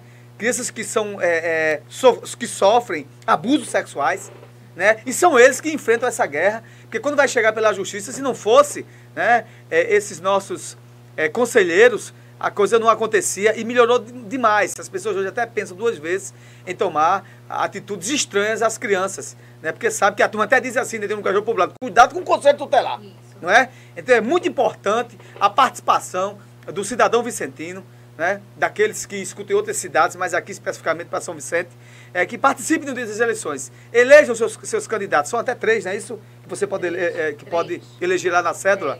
É? Então eu vou falar aqui até dos nomes de todos os 19 candidatos que estão disputando as eleições. São cinco ou seis vagas? São cinco, cinco vagas, não é isso? É, são cinco vagas no dia 1 de outubro. É no domingo, é no primeiro domingo de outubro, não é isso? Já na próxima semana, não é? Não, na outra semana. É de, de, de amanhã a 15 dias. Não deixa de participar, gente. Vai lá, participa, é importante demais, porque a instituição é, é, do Conselho Municipal da Criança e Adolescente precisa desses conselheiros né, para dar uma resposta à sociedade nesses grandes desafios, né, nessas tomadas de decisões é, do que a gente vive de- entre sociedade no que se refere à proteção de nossas crianças e adolescentes. Não é? Então vamos aqui falar aqui dos candidatos com suas numerações. A gente tem aqui o número 1, um, que é Angelina de Flávio da, de, da Aldeia. Flávio de Aldeia, nosso irmãozinho, deve estar agora na feira, coisa e tal. Mas Angelina, pessoa preparada, já, já foi conselheira, né? Nosso irmão Nado também tem uma vasta experiência, né? É Dilza, é, Dil, é, deve ser agora, ela está disputando agora o primeiro mandato. Aline de Marianinho, é Dilza, é número 3, né? Irmão Nado, número 2. É Dilza Dil, 3. Aline de Marianinho, lá de Sirigi, é a filha dele, é, que eu a conheço. Número 5. É, número 7 tem Jerusa. Número 9 tem Marli da Rádio. Marli da Rádio não precisa, é, dispensa apresentações, trabalha aqui, tem um, uma mulher muito séria, né? Pessoa que tem um sentimento de seriedade das coisas que toma conta. É, Marli da Rádio, número 9. É, e aqui também está agora afastada devido à sua condição de candidata, né? Mas é aqui, uma das nossas aqui, amigas que trabalham aqui, colaboradores aqui da nossa Rádio Cabari Mirim FM. Cleane, número 10. Juliana, número 12. Aqui temos Elisandra, número 14. Márcia de Seu Honorato, número 15. Uh, Pastor Jocélio, número 17. É, Esther Borges, número 18. Esther Borges é a filha de irmão Borges, não é isso? Muito bem. Marcos Pedrosa, número 19. Participem da eleição para eleger os novos conselheiros, né? Os novos conselheiros para fazer parte do Conselho Tutelar do município de São Vicente Ferro no dia 1 de outubro e nos outros municípios vocês também participem, que isso é um procedimento de cidadania democrática. A gente vai aqui para é, passar para aqui para a Tássia Fernandes, ver o que é que tem alguma coisa aí, que tem. a gente tem aqui até 11h30 aqui. Tem. Vamos supor, Jadiel, vamos Ah. ter uma conversinha aqui, eu e você, os meninos da rádio. Digamos que vocês fazem algo errado e eu digo assim, Jadiel, não te preocupa. Eu tenho aqui como fazer algo para livrar você disso daqui. Eu Misericórdia. Misericórdia. Você está dando a solução. Pra isso. E é isso que aconteceu aí com o Bolsonaro, tá? E foi? Foi isso mesmo. Tem Qual foi de- mensagem qual foi dessa aí, vez tem agora? a mensagem aí do WhatsApp, né? É. Que foi enviada a Bolsonaro que pode ajudá-la a se livrar aí da acusação do golpe, né? Certo. As informações aí obtidas através do portal Metrópolis, né? Hum. Jair Bolsonaro pode se beneficiar de uma conversa no WhatsApp para se defender da acusação de conspirar aí contra Alexandre de Moraes em um golpe do Estado. É. Mas quem era que mais perseguia Alexandre de Moraes? Bolsonaro. Bolsonaro. Né? A gente sabe disso. A Polícia Federal citou essa troca de mensagens como evidência de que Bolsonaro não estava envolvido no suposto plano, investigando, investigando também Daniel Silveira e Marcos Duval. Nessa conversa aí, foi revelado que entre Bolsonaro e Duval, onde o senador compartilhou conversas com Silveira e Moraes, sugerindo uma missão para salvar o Brasil. E Bolsonaro simplesmente respondeu: não, isso é coisa de maluco. Dessa maneira. É, na verdade, o que acontece dentro desse escopo aí, quando o Bolsonaro não aceitou o resultado das eleições, é, é- é método, isso se chama método. Como é o método? Eu chamo aqui Tássia Fernandes, já que ela fez uma analogia minha, Tássia, é, a gente vai aqui fazer aqui uma, um procedimento aqui, mas só que é, no- a público, para o público, a gente diz outra coisa. Sim. Isso está claro, né? Bolsonaro, é, Bolsonaro, é, no ano passado, em 22, ele foi participar do movimento dos patriotas lá e disse que ia fazer um estado de sítio, botar Alexandre de Moraes para fora, pintou miséria no microfone, no outro dia disse outra coisa. Fora as outras coisas que ele falava no microfone. Depois ele mesmo disse, não, mas eu nunca fiz isso. Então, diretamente, ele nunca disse. Mas ele deixa você instigado. Isso é feito aquele cara que não quer fazer o mal, aí o cara vem, né, um serviçal dele, diz, e aí, é para fazer o mal ou não? Aí ele diz assim, não sei, você é que sabe. Você já deu a resposta aí. Entendeu? Então existem as respostas indiretas. Claro, dentro do Estado democrático de direito, que ele não respeitou, ele tem o direito de se defender e buscar as contraprovas e os contra-argumentos naquilo que ele possa se defender. E está certo. Né? Ele está sendo acusado como réu, ele tem que buscar qualquer tipo ali de, de, de, de brecha ali dentro do Sim. próprio, do próprio rito processual que ele está sendo agora é, é, inserido como réu, ele tem que buscar a salvação e com seus advogados. Ele tem que procurar de fato. E tem que ter o direito, do amplo direito de defesa. Coisas que não foram feitas anteriormente. O Bolsonaro, e que não foi feito com o Lula, ele tem que ter o amplo direito de defesa da prova material. E eu digo a você, é, é, Tássia Fernandes, e aqueles que nos escutam, se não tiver prova material clara, que indique Bolsonaro e ficar só na base das concepções, mesmo sabendo que indiretamente ele fez isso, eu, eu, eu, eu, eu não aceito. Sabe por quê? Porque do mesmo jeito foi o que aconteceu com o ex-presidente, com o presidente Lula. pegaram ele, né, em fatos indeterminados, sem prova material, botaram o cara na cadeia. Então eu não quero isso para Bolsonaro, não. Agora, se, se, se de fato as revelações de Mauro Cid tiver lá coisas, é, provas materiais, deixando bem claro por A mais B que Bolsonaro tem culpa no cartório e aquela prova material vai dizer, olha, não tem pra onde correr, tá aqui. Tu pode aqui negociar a tua pena aqui para diminuir. Então, se não, se não absolverem e, e- e dentro do rito das provas que a Polícia Federal, o Ministério Público estão é, é, colhendo, não tiver uma prova material muito clara, é, até eu digo assim, não. Se é assim, não pode ser desse jeito. Né? Porque o, o nosso direito é o direito que vem das primícias do direito romano. A gente tem que ter prova, a prova legal, a prova material. Você é culpado.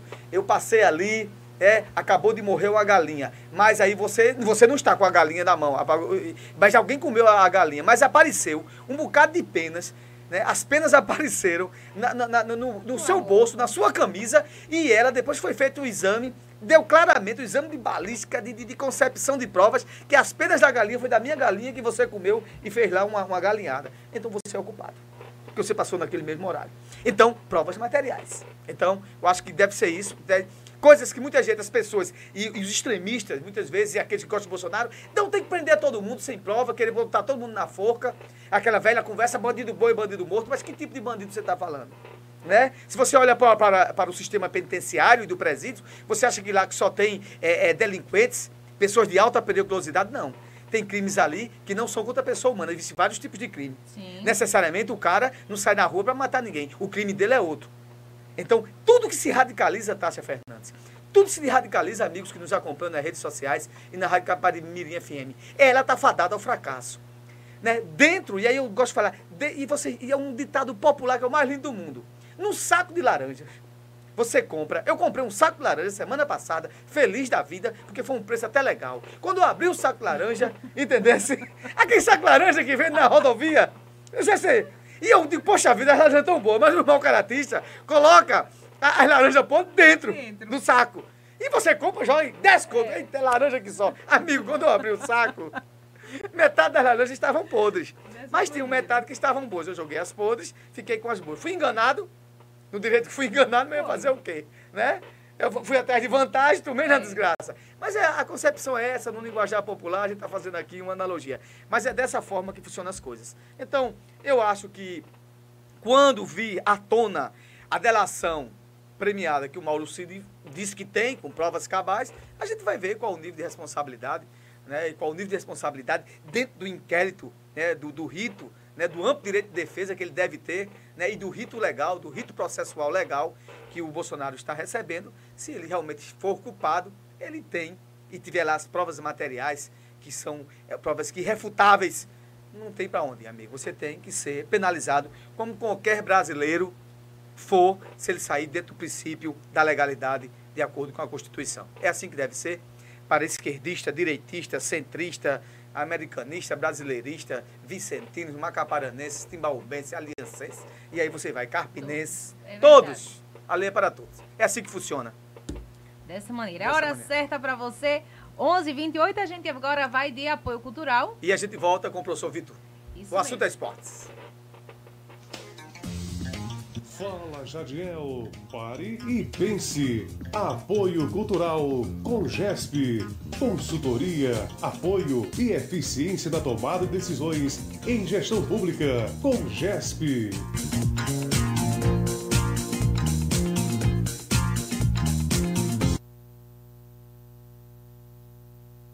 Apoio Cultural. Na hora de cuidar bem da sua moto, não pense duas vezes. Ramon Motopeças é o lugar certo. Precisou? Procure-nos. Ramon Motopeças, peças e acessórios, troca de óleo, lubrificação e serviços em geral, com menor preço da cidade. Ramon Motopeças, eficiência em tudo que faz. Na PE 89, em frente à Prefeitura de São Vicente Ferrer. Ramon Motopeças, fone 99473 9291.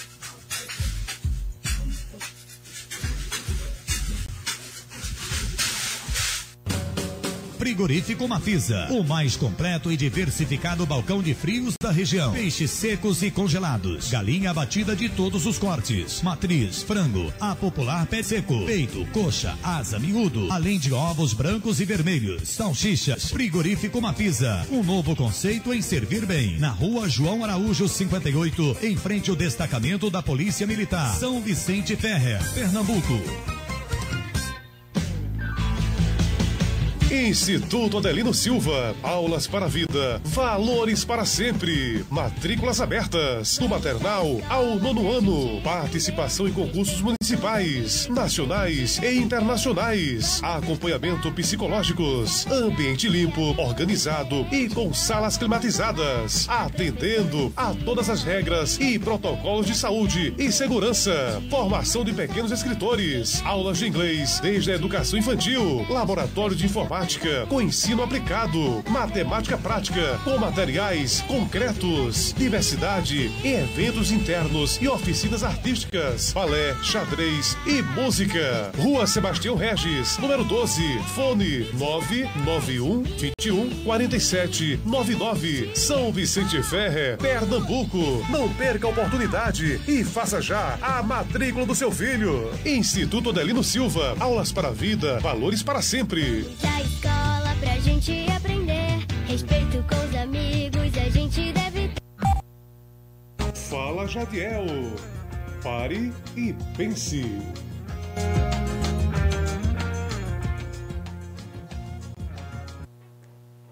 Voltamos, voltamos, voltamos no nosso programa Fala Jadiel, Pare e Pense.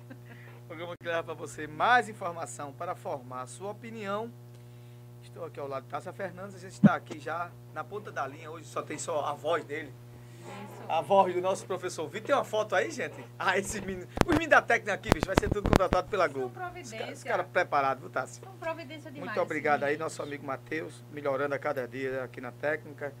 Muito, muito bem, Matheus. Estou feliz por vocês e os meninos aqui da técnica. Faz o que pode aqui, dentro dos nossos parcos, recursos Verdade. materiais. Isso é importante. Mas quando se faz com amor, a coisa acontece. Mas o bom é quando você faz as coisas com pouquíssimo que você É, descobra, porque né? Bom no bom todo mundo é bom, né? professor Vitor, muito bom dia, professor. E o Leão da Ilha, professor, ontem, meu líder. Manda as ordens. Bom dia, bom dia, bom dia a todos. Estamos de volta ali. Foi uma, uma pausa, mas Teve recesso? vamos. um breve recesso, mas estamos de volta. Bom Muito dia a todos. Professor Vitor, ontem a gente estava comentando antes do jogo, né? E o esporte conseguiu um grande feito, Tássia. Você sempre dizia, olha, ele consegue levantar os lanternas. Ontem ele não conseguiu. Fez um gol lá com. com foi com. Foi o, o- como é? O. Esqueci o nome dele, cara. O que tava lá. O que, como é, professor Vitor, o nome dele? Souza, Foi Diego Souza, né? Ressurgiu das cinzas. Fez um gol lá. Agora aqui pra nós, viu, professor Vitor? Aquele gol foi uma sorte tremenda, viu? Ele- a bola bateu nele e entrou. foi. Mas. É, o esporte ontem, Ah, o esporte ontem foi até Natal, né? É, jogar contra o Lanterna. A gente já vinha comentando em outros programas, né? O esporte, quando joga, ele gosta de ajudar os coleguinhas que estão mal, né? Então, o que foi, o que foi visto no jogo ontem? É um time, time fraco do, do ABC, tem 16 pontos até nessa rodada. Lanterna está praticamente afastado. E aí o esporte foi lá ter muita dificuldade. O esporte não? Cinco jogos. É a quinta partida que o esporte não venceu. A cinco jogos não vencido. Ontem ele- foi a sexta partida jogando mal. O time tem criação. Sofreu algum perigo do, da- do ABC. Segundo tempo começou um pouco ele é, algumas jogadas, mas também depois o, é, na metade do segundo tempo o esporte caiu. Aí teve a entrada- a entrada do Júlio Souza, que é a terceira passagem pelo esporte. E aí, com dois toques na bola apenas, ele conseguiu abrir o placar. Então, mostra assim, aquela festa que foi feita na, nessa falta dele, né? é, foi recompensada, né? Recompensou a torcida, porque pode vir jogando mal. E aí, segundo toque na bola, faz um cruzado de Rosário, vida justo, botar para fora, e toda a sua categoria, né? De, de atleta, só fez escorar e conseguiu abrir o placar 1 a 0 uma estrela que o esporte conseguiu dormir na liderança. É, professor, agora, é, eu não sei se nesse olhar mais detalhista, eu não vi nenhuma concepção de, de, de tática do jogo do esporte que houvesse assim, uma mudança significativa. Né? Principalmente com um time que estava na lanterna, e ganhou ali num sofrimento tremendo. Eu não, eu, não, eu não observei evolução. Eu não sei se você concorda com o que eu estou falando. Eu, eu, eu observei um jogo sofrido. Foi. O, o esporte, assim, foi uma, uma atuação picha, né? Meu tempo horrível. Segundo tempo, no início do segundo tempo, o esporte conseguiu é, algumas bolas que, é, que transferiram para o ABC, mas foi o mesmo. Depois voltou, time sem criação, time apático. E no finalzinho, naquele chute do lateral de Rosário, que é um lateral que jogou pela até uma rodada para a e aquele chute para fora e depois foi o lance do jogo. Então, a estrela do diretor. Pode estar dependendo de dois atletas, assim, dizer dessa forma. É veterano, de Wagner Lopes 39 e 38, né? que é que Wagner Lopes está resolvendo, Diego conseguiu resolver o gol sofrido. E apesar de tudo, o esporte conseguiu liderando. A gente aguardar a rodada para ver se consegue. Essa, essa liderança. Essa liderança é temporária, dependendo de quem ganhar ou perder. O Vitória joga amanhã, empatando já ultrapassa o esporte. Entendi. Então, realmente, ainda, como diria Geraldo Freire, o esporte está na bimba do boi.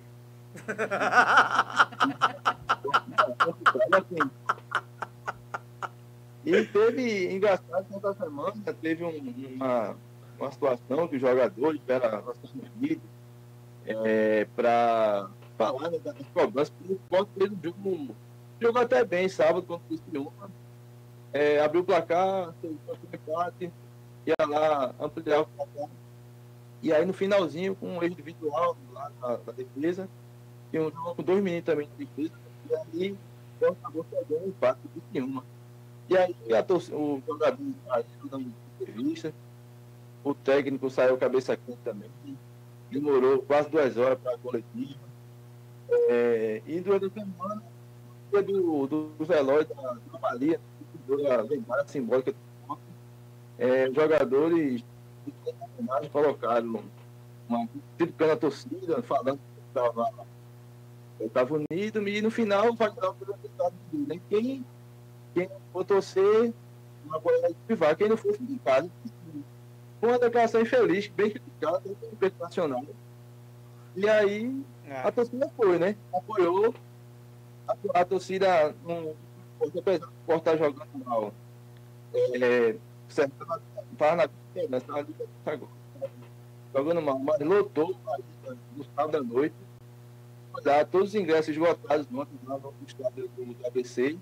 Provavelmente próxima semana vai lotar de novo, então ela só está pedindo que não pague bem. Então tem possibilidade de campeão, não apenas subir. Então, assim, a cobrança da torcida. É, vamos esperar que, é, mesmo com essas dificuldades todas, que o esporte aí, pega aí essa, essa marcha, já que ganhou uma, vê se tem uma, uma é, vitórias é, seguidas e continuadas, né, para pelo menos ter, um fôlegozinho. Vamos acreditar. E, de fato, eu quero aqui corroborar com o que você falou, o técnico na semana passada queria brigar com a imprensa de Pernambuco todinho, a confusão dos diabos. Quer dizer que quando tá bem, vai, o pessoal vai dizer que tá bom, não tá. Não, como é que um time eh, perdendo sem parar, né? uma concepção de jogo pífia, sem estratégia de nada e caindo pelas tabelas. É, diferentemente é, do primeiro turno que estava bem para frente, não é isso? E estava sendo uma decepção. Isso mesmo. A bronca dele, segundo ele ontem na coletiva, foi referente à imprensa que disse que Diego Souza ia estrear é, no jogo quando o ele vetou, né? Ah. Aí ele se ofendeu que estava levantando falsas informações. E aí, no programa, eu contra o Então, a bronca maior foi essa que ele explicou.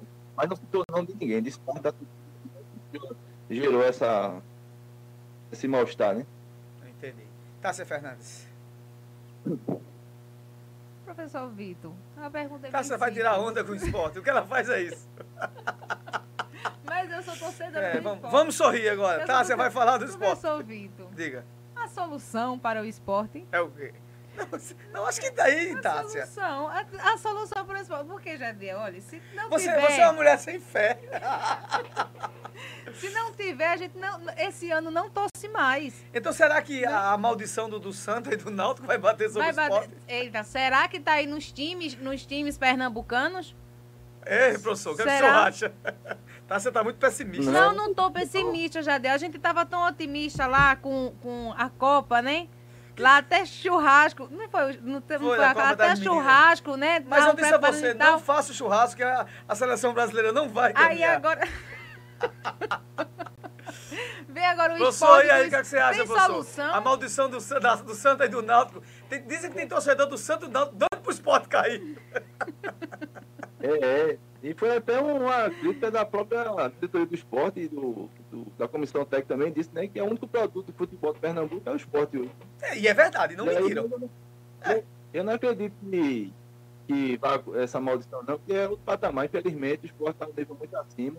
É. Ele vai subir, não tem, não tem nem como a gente pensar. É, é assim, a gente fica com alerta ligado, porque essa, essa- essas atuações é, péssimas que o esporte está tendo, a gente fica preocupado, mas é, são todos da, da, série, da, da Série B. O Vitória mesmo, na última rodada, também do CRB, né? O líder do campeonato, ele levou os três, né, do CRB. O CRB está na metade da frente. É geral, é comum nessa Série B. É, o- as equipes oscilarem bastante tem atuações boas, geralmente é uma atuação mediana.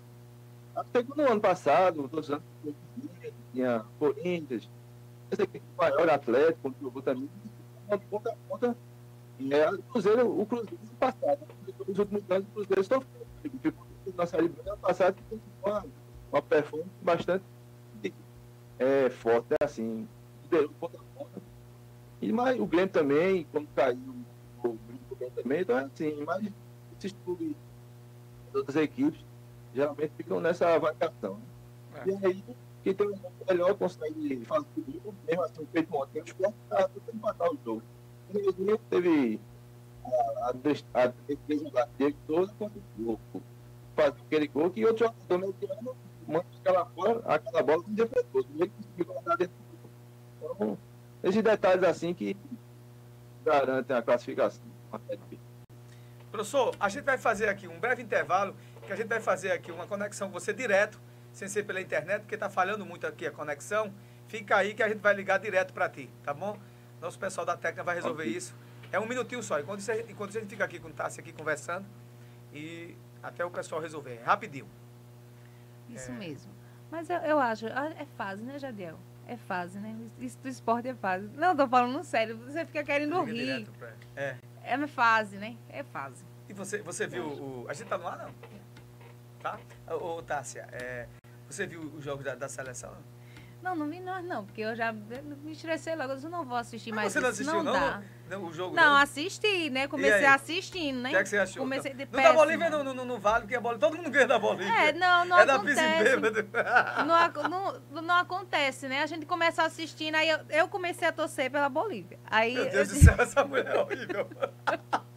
não, que a gente tem que torcer pelos fracos e oprimidos, já mas é a seleção brasileira, tá? Você não pode. Não, mas eu já tava com raiva da seleção. Aí foi. Claro. Aí começou a torcer pela Bolívia. Aí eu comecei a torcer Aí pela viu que não Bolívia. deu certo. Aí eu vi que não dava certo, eu disse, peraí, deixa eu desligar a minha energia. Desligar a televisão e não gastar energia. Porque desse jeito Ô, Tássia, não dá. diz uma coisa, e o jogo com o Peru, como é que foi? Eu não vi.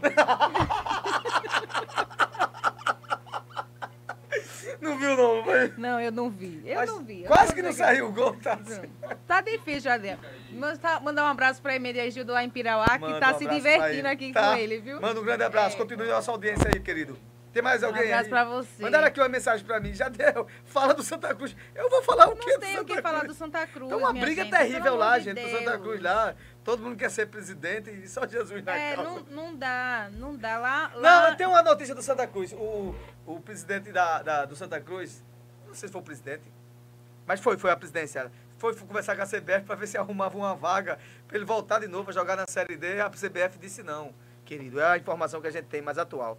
Não e a dá. do Náutico é a questão que tá- vai ter as novas eleições, né? Para continuar como está. Agora o Náutico, o Náutico, Jadel, a gente sabe que o Náutico, a to- a torcida do Náutico é bem seletiva, né? A É. gente sabe que a É. torcida do Náutico, Você acha que a torcida do Náutico é classe média alta? é ela, isso? Ela é bem... Não, mas a gente não pode mais falar desse jeito, já viu? É. O- É, hoje a Mas gente está sendo mas- reprimido em muitas Mas eu coisas. só tô falando. pra É bem, Você é bem é? seletiva, Não, acho, né? acho não. Acho E, e a torcida, a torcida, a to- não eu conheço também muito. A, a torcida, a torcida do Náutico assim não apoiar, né, o, O o, time nessa fase. O Náutico, torcida do Náutico. Mas o é Náutico conseguiu tá, assim, perder de seis jogos, perdeu os seis. Tá dando É, é certo aí, gente? difícil. Tem jeito? É difícil. Eu tenho uma, uma amiga que ela é farmacêutica também, o nome dela até Vitória, um cheiro pra você, Vitória. Ah. E ela foi assistir o jogo do Náutico, né? E Quando? Esse último ela, que ele perdeu esse agora? último que ela perdeu Meu e ela eterno. ligou pra mim, eu disse, o que foi, Vitória? Ela disse, estou muito triste. Eu disse, por que você tá triste? Porque eu gastei gasolina, saí de São Lourenço, né, gastando gasolina pra, pra assistir o, o jogo do Náutico que ainda perdeu. Eu disse, bem feito. É terrível, não é? Terrível o negócio desse. Assistisse de casa, colocasse o raidinho ali, a M, e escutasse minha filha. E aí ela disse, eu vou desistir do Náutico. Eu disse, passo pro esporte, que Foi ainda pré- tá... Foi o prejuízo que ela levou. Eu disse, o esporte ok? ainda tá Professor Vitor, está nos ouvindo? Professor Vitor, está nos ouvindo agora? Oi. Professor Vitor, está nos ouvindo? É, mas você acha, você acha, Jadiel, que é fácil virar a casaca? Hein? É fácil virar a casaca? De, de- de time? De time? Eu nunca conheci ninguém que assim, que, olha, eu torcia por tal time e o meu time tava perdendo demais. Olha, engraçado que é- isso é um fenômeno, né? Você torcer. É. Torcedor de futebol. O time pode ter caído nos pedaços, lá, só o mulamo, mas ele não muda. É Já- verdade. O cara muda de candidato. Muda né? de candidato. Hoje eu voltei fulano, né? É impressionante. É, né? De amizade também, né? Hoje eu tenho amizade com uma pessoa, aquela pessoa não tem mais. É, mas de time de Mas futebol, não. time não tem. É, É, que realmente. você deve analisar É, quando dizem que time acaba com casamento, realmente acaba, viu? Por quê? Porque, olha, o, o homem que ama mais o time, ele não vai amar a mulher dele em comparação Mas, igualitária eu- ali. mas você conhece alguém na Não. sua relação social, das pessoas que você conhece, que o, o, o- o casamento acabou porque ele torcia mais. Sim. Sério? Sério. Então, Sério. como Do Corinthians, do Corinthians pro Palmeiras. Ele gostava, ela gostava do Palmeiras e ele do Corinthians. E você conhecia esse pessoal? Conheci. E acabou o casamento? Acabou. Meu Deus do céu. Acabou. Verdade, Tá eu tô falando, Matheus? eu tô falando verdade. Matheus. Sério. De Deus, e ainda não. vou contar um detalhe. Professor Vitor, você está nos Eu escutando? ainda vou contar um detalhe. Ok? Professor? Tá ruim a coisa aqui. Conseguiu? Professor Vitor, está nos escutando? Alô? Oi? Tá ruim a coisa aqui. E ainda vou contar um detalhe, Jadiel. Quando eles dois brigavam, ela colocava o manto do Palmeiras em cima da cama. Ele dormia no sofá. Tenta de novo a nova conexão pelo WhatsApp para ver se melhora. Pode ser que naquele momento estava ruim, É, agora posso ser que tenha melhorado. melhorado um pouco. Porque a conexão estava falhando muito, estava cortando.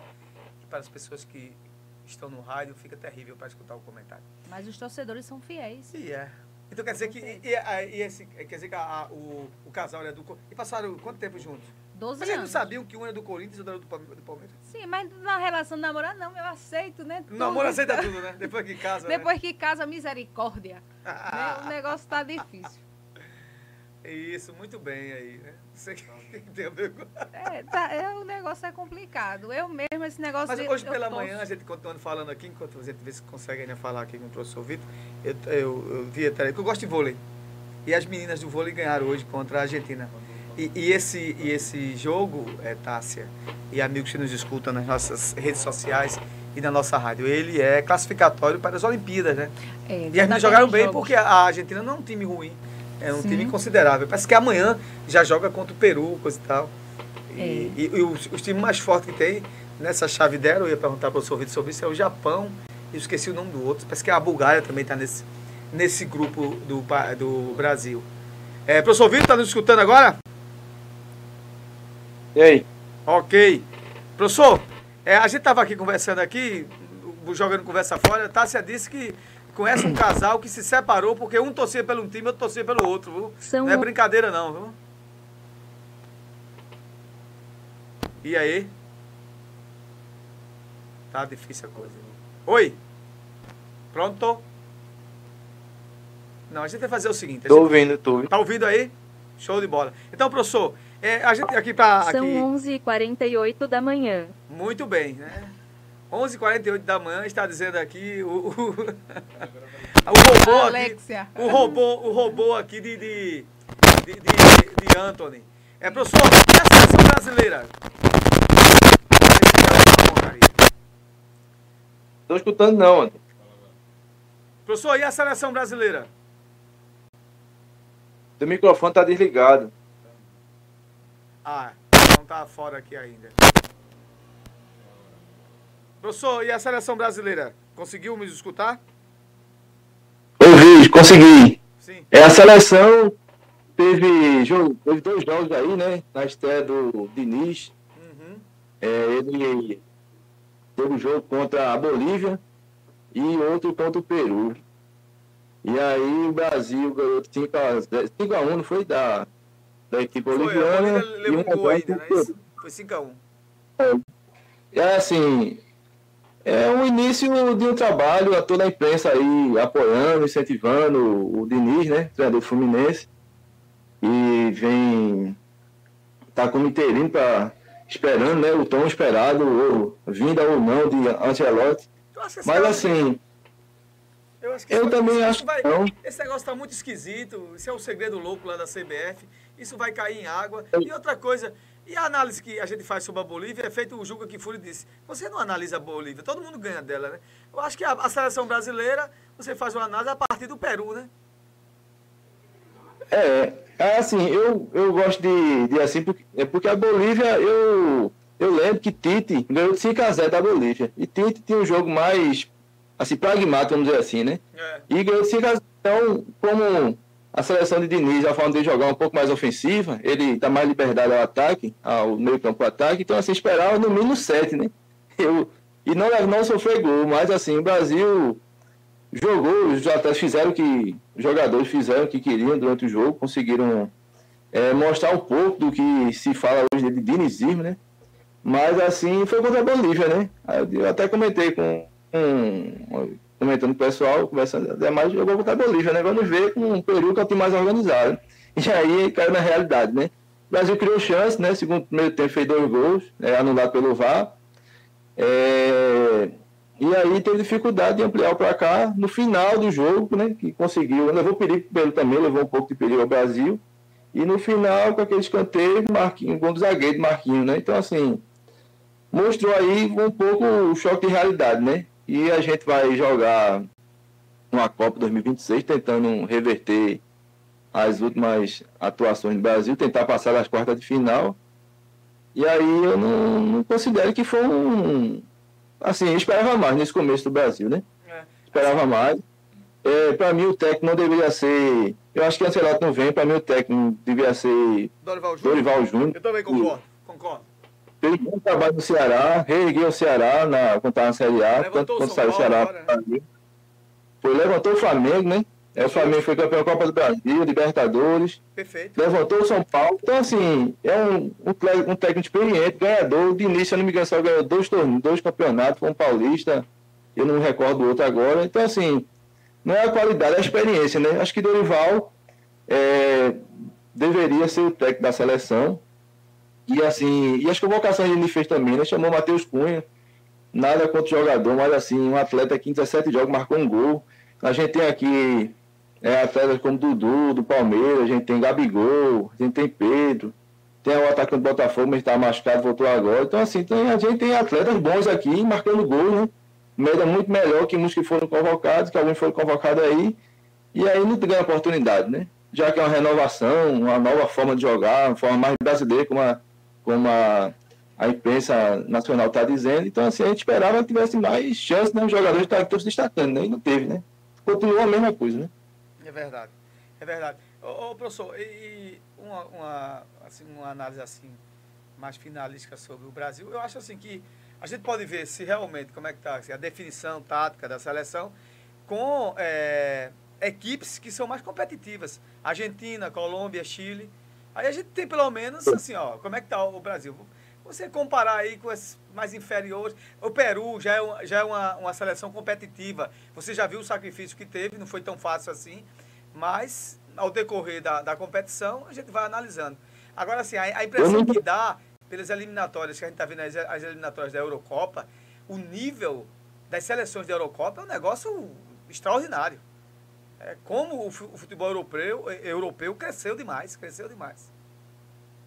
É, e cresceu, e assim, nós que vem acompanhando há muito tempo que o futebol europeu já é um, um outro nível, né? Eles desenvolveram uma forma própria de jogar, e assim eles levam jogadores das principais seleções, no caso Brasil e Argentina, Uruguai também, é, para lá e os jogadores acabam se adaptando ao estilo europeu. Quando vem para cá, é, junto com, com outros, jogadores, outros jogadores que atuam aqui também, tem essa dificuldade de impor, assim, se adaptar a um estilo de jogo diferente, até que o, o, o Brasil joga, jogar, historicamente vem, vem jogando, né? E, assim- e aí fica aquele jogo, como se fala, é, a- um jogo é, posicional, né? Que chama. A gente tem um jogo mais um pouco mais livre, né? O a ser futebol brasileiro. né? Muito, no erro do, no É, erro do assim- outro, no erro do outro, e não acontece nada. Aí assim, e todo jogador, praticamente todo jogador da seleção brasileira joga nesse estilo europeu, né? E assim, e para a gente poder é, quebrar, saber, tem que fazer algo diferente. Então vai ganhar deles fazendo só o que eles fazem. Tem que fazer o que eles fazem algo diferente. Então, assim, é o que o Diniz está propondo, mas assim, claro que é um início de trabalho, não é só crítica, também tem as suas qualidades. Mas assim, eu acho que é, não dá para a gente dizer agora, nessas duas rodadas que o Brasil teve, que ele está pronto para ganhar de, um, de, uma, de, de uma. até de uma Argentina mesmo, né? De uma, uma França, né? Que França é uma seleção extraordinária também. A Alemanha está numa fase de transição, de transição, não está tão boa. Tem a Inglaterra também, que é um pouco forte. Mas, assim, a gente vai ver, tem a, tem a próxima rodada, no, se não me engano, em outubro, não estou recordando. Eu sei que em novembro tem Brasil e Argentina, provavelmente sendo na Arena Pernambuco, né? Tem a oportunidade também de, de quem gosta de futebol, de ver grandes atletas, principalmente Messi, né? Se ele vier jogar, porque Messi tá, se não me engano, vai escolher aí o jogo que ele vai participar. Mas com certeza o Brasil, ele vai deixar de jogar, tentar ganhar do Brasil em casa, né? Então, assim, a promessa é essa, de ter o jogo na Arena, Brasil e Argentina. E aí, gente pode ver até de perto, né? Essa, essa, essa situação, essa atuação do Brasil contra a equipe mais forte. A equipe mais forte do mundo hoje, é- hoje é a Argentina, a atual campeã da Copa do Mundo, né? É verdade. Professor, a gente está aqui já, nosso tempo já está quase estourado, devido a esses problemas técnicos que tivemos, mas aqui, a análise aqui rapidinho que a gente estava falando no instante, a- as meninas do vôlei do Brasil ganharam hoje, né, naquele, naquela classificatória para a Olimpíada, né? então estão jogando no Japão, um jogo interessante contra a Argentina hoje. viu? É, eu ganharam hoje, foi? Jogaram na madrugada, Jogaram porque é o pré-olímpico. 5 horas. Eu ia ver, É o mas o sono não deu e terminou. É, tem condições É, sim, o grupo é interessante e tem condições de se classificar. É, o Brasil, eu acredito que no feminino se classifica com facilidade. É, o Brasil no, no Grand Prix não ganhou, mas chegou na final, ficou em terceiro no Grand Prix. Então está sempre entre as três, quatro maiores do mundo no vôlei feminino. É, e assim, são, vão ser uma semana, são sete dias seguidos de jogos. Perfeito. E aí, eu não recordo quantos vão classificar, mas eu acredito que o Brasil Dois, consiga. dois. Duas São dois, né? equipes. É. Então, assim, então, que o, que o Brasil vai, vai se classificar. A preocupação com o masculino, né? Que a gente comentou no último encontro que ia ter o Sul-Americano, o Brasil perdeu pela primeira vez o Sul-Americano em casa. Perfeitamente. Perdeu a final sobre gente. isso, você comentou bem, né? 3 sets a 0, a gente tinha ganhado o Brasil na Olimpíada, né, roubando a, tirando a medalha de bronze do Brasil e ganhou novamente em casa. A primeira vez que o Brasil perde no Sul-Americano e em casa, né? então, assim, foi uma derrota bem acachapante, vamos dizer assim, 3 a 0. Foi lamentável. É E aí fica a preocupação é masculina, mas eu acredito também que consiga classificar. Tá certo, muito obrigado. Professor Vitor, muito obrigado mais uma vez pela sua participação e a gente vai acompanhando aqui as notícias do esporte aqui durante a semana. E se tiver condições, estaremos aqui no próximo sábado com a, a- a análise do nosso professor Vitor Levi. Muito bom dia, querido. Muito obrigado. Muito obrigado, só lembrando que amanhã tem Copa do Brasil, é, a primeiro jogo da final, Flamengo e São Paulo, primeiro jogo Maracanã. Muito bem. Obrigado aí. Flamengo e São semana. Paulo é, é, é a prime, é o primeiro jogo da final, não é isso? O jogo da final. Muito bem.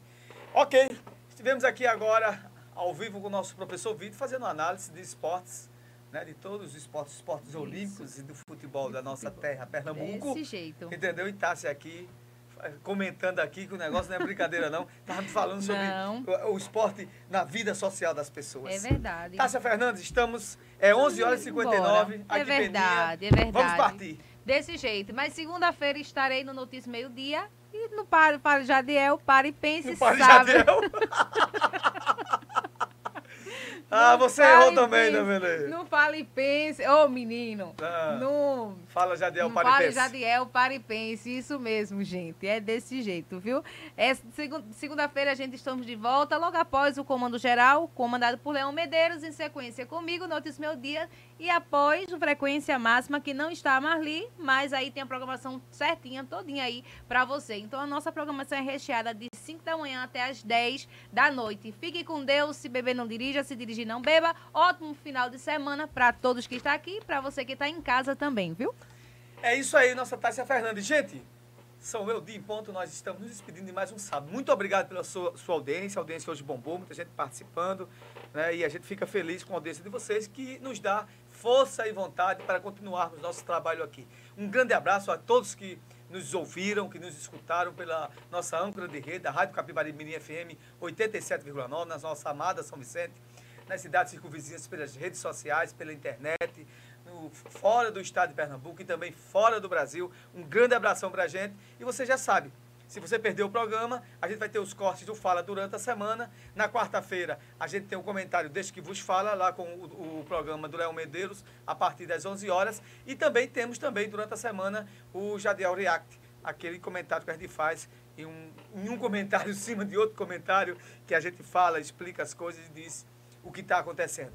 Esse é o programa para vocês. Fala Jadiel Paripense. Programa que leva para, para vocês mais informação para formar a sua opinião. E você já sabe, nossa voz não se cala porque a luta não para. Deus abençoe a todos e até o próximo sábado, se Deus assim Minha voz não silencia, porque a luta não para.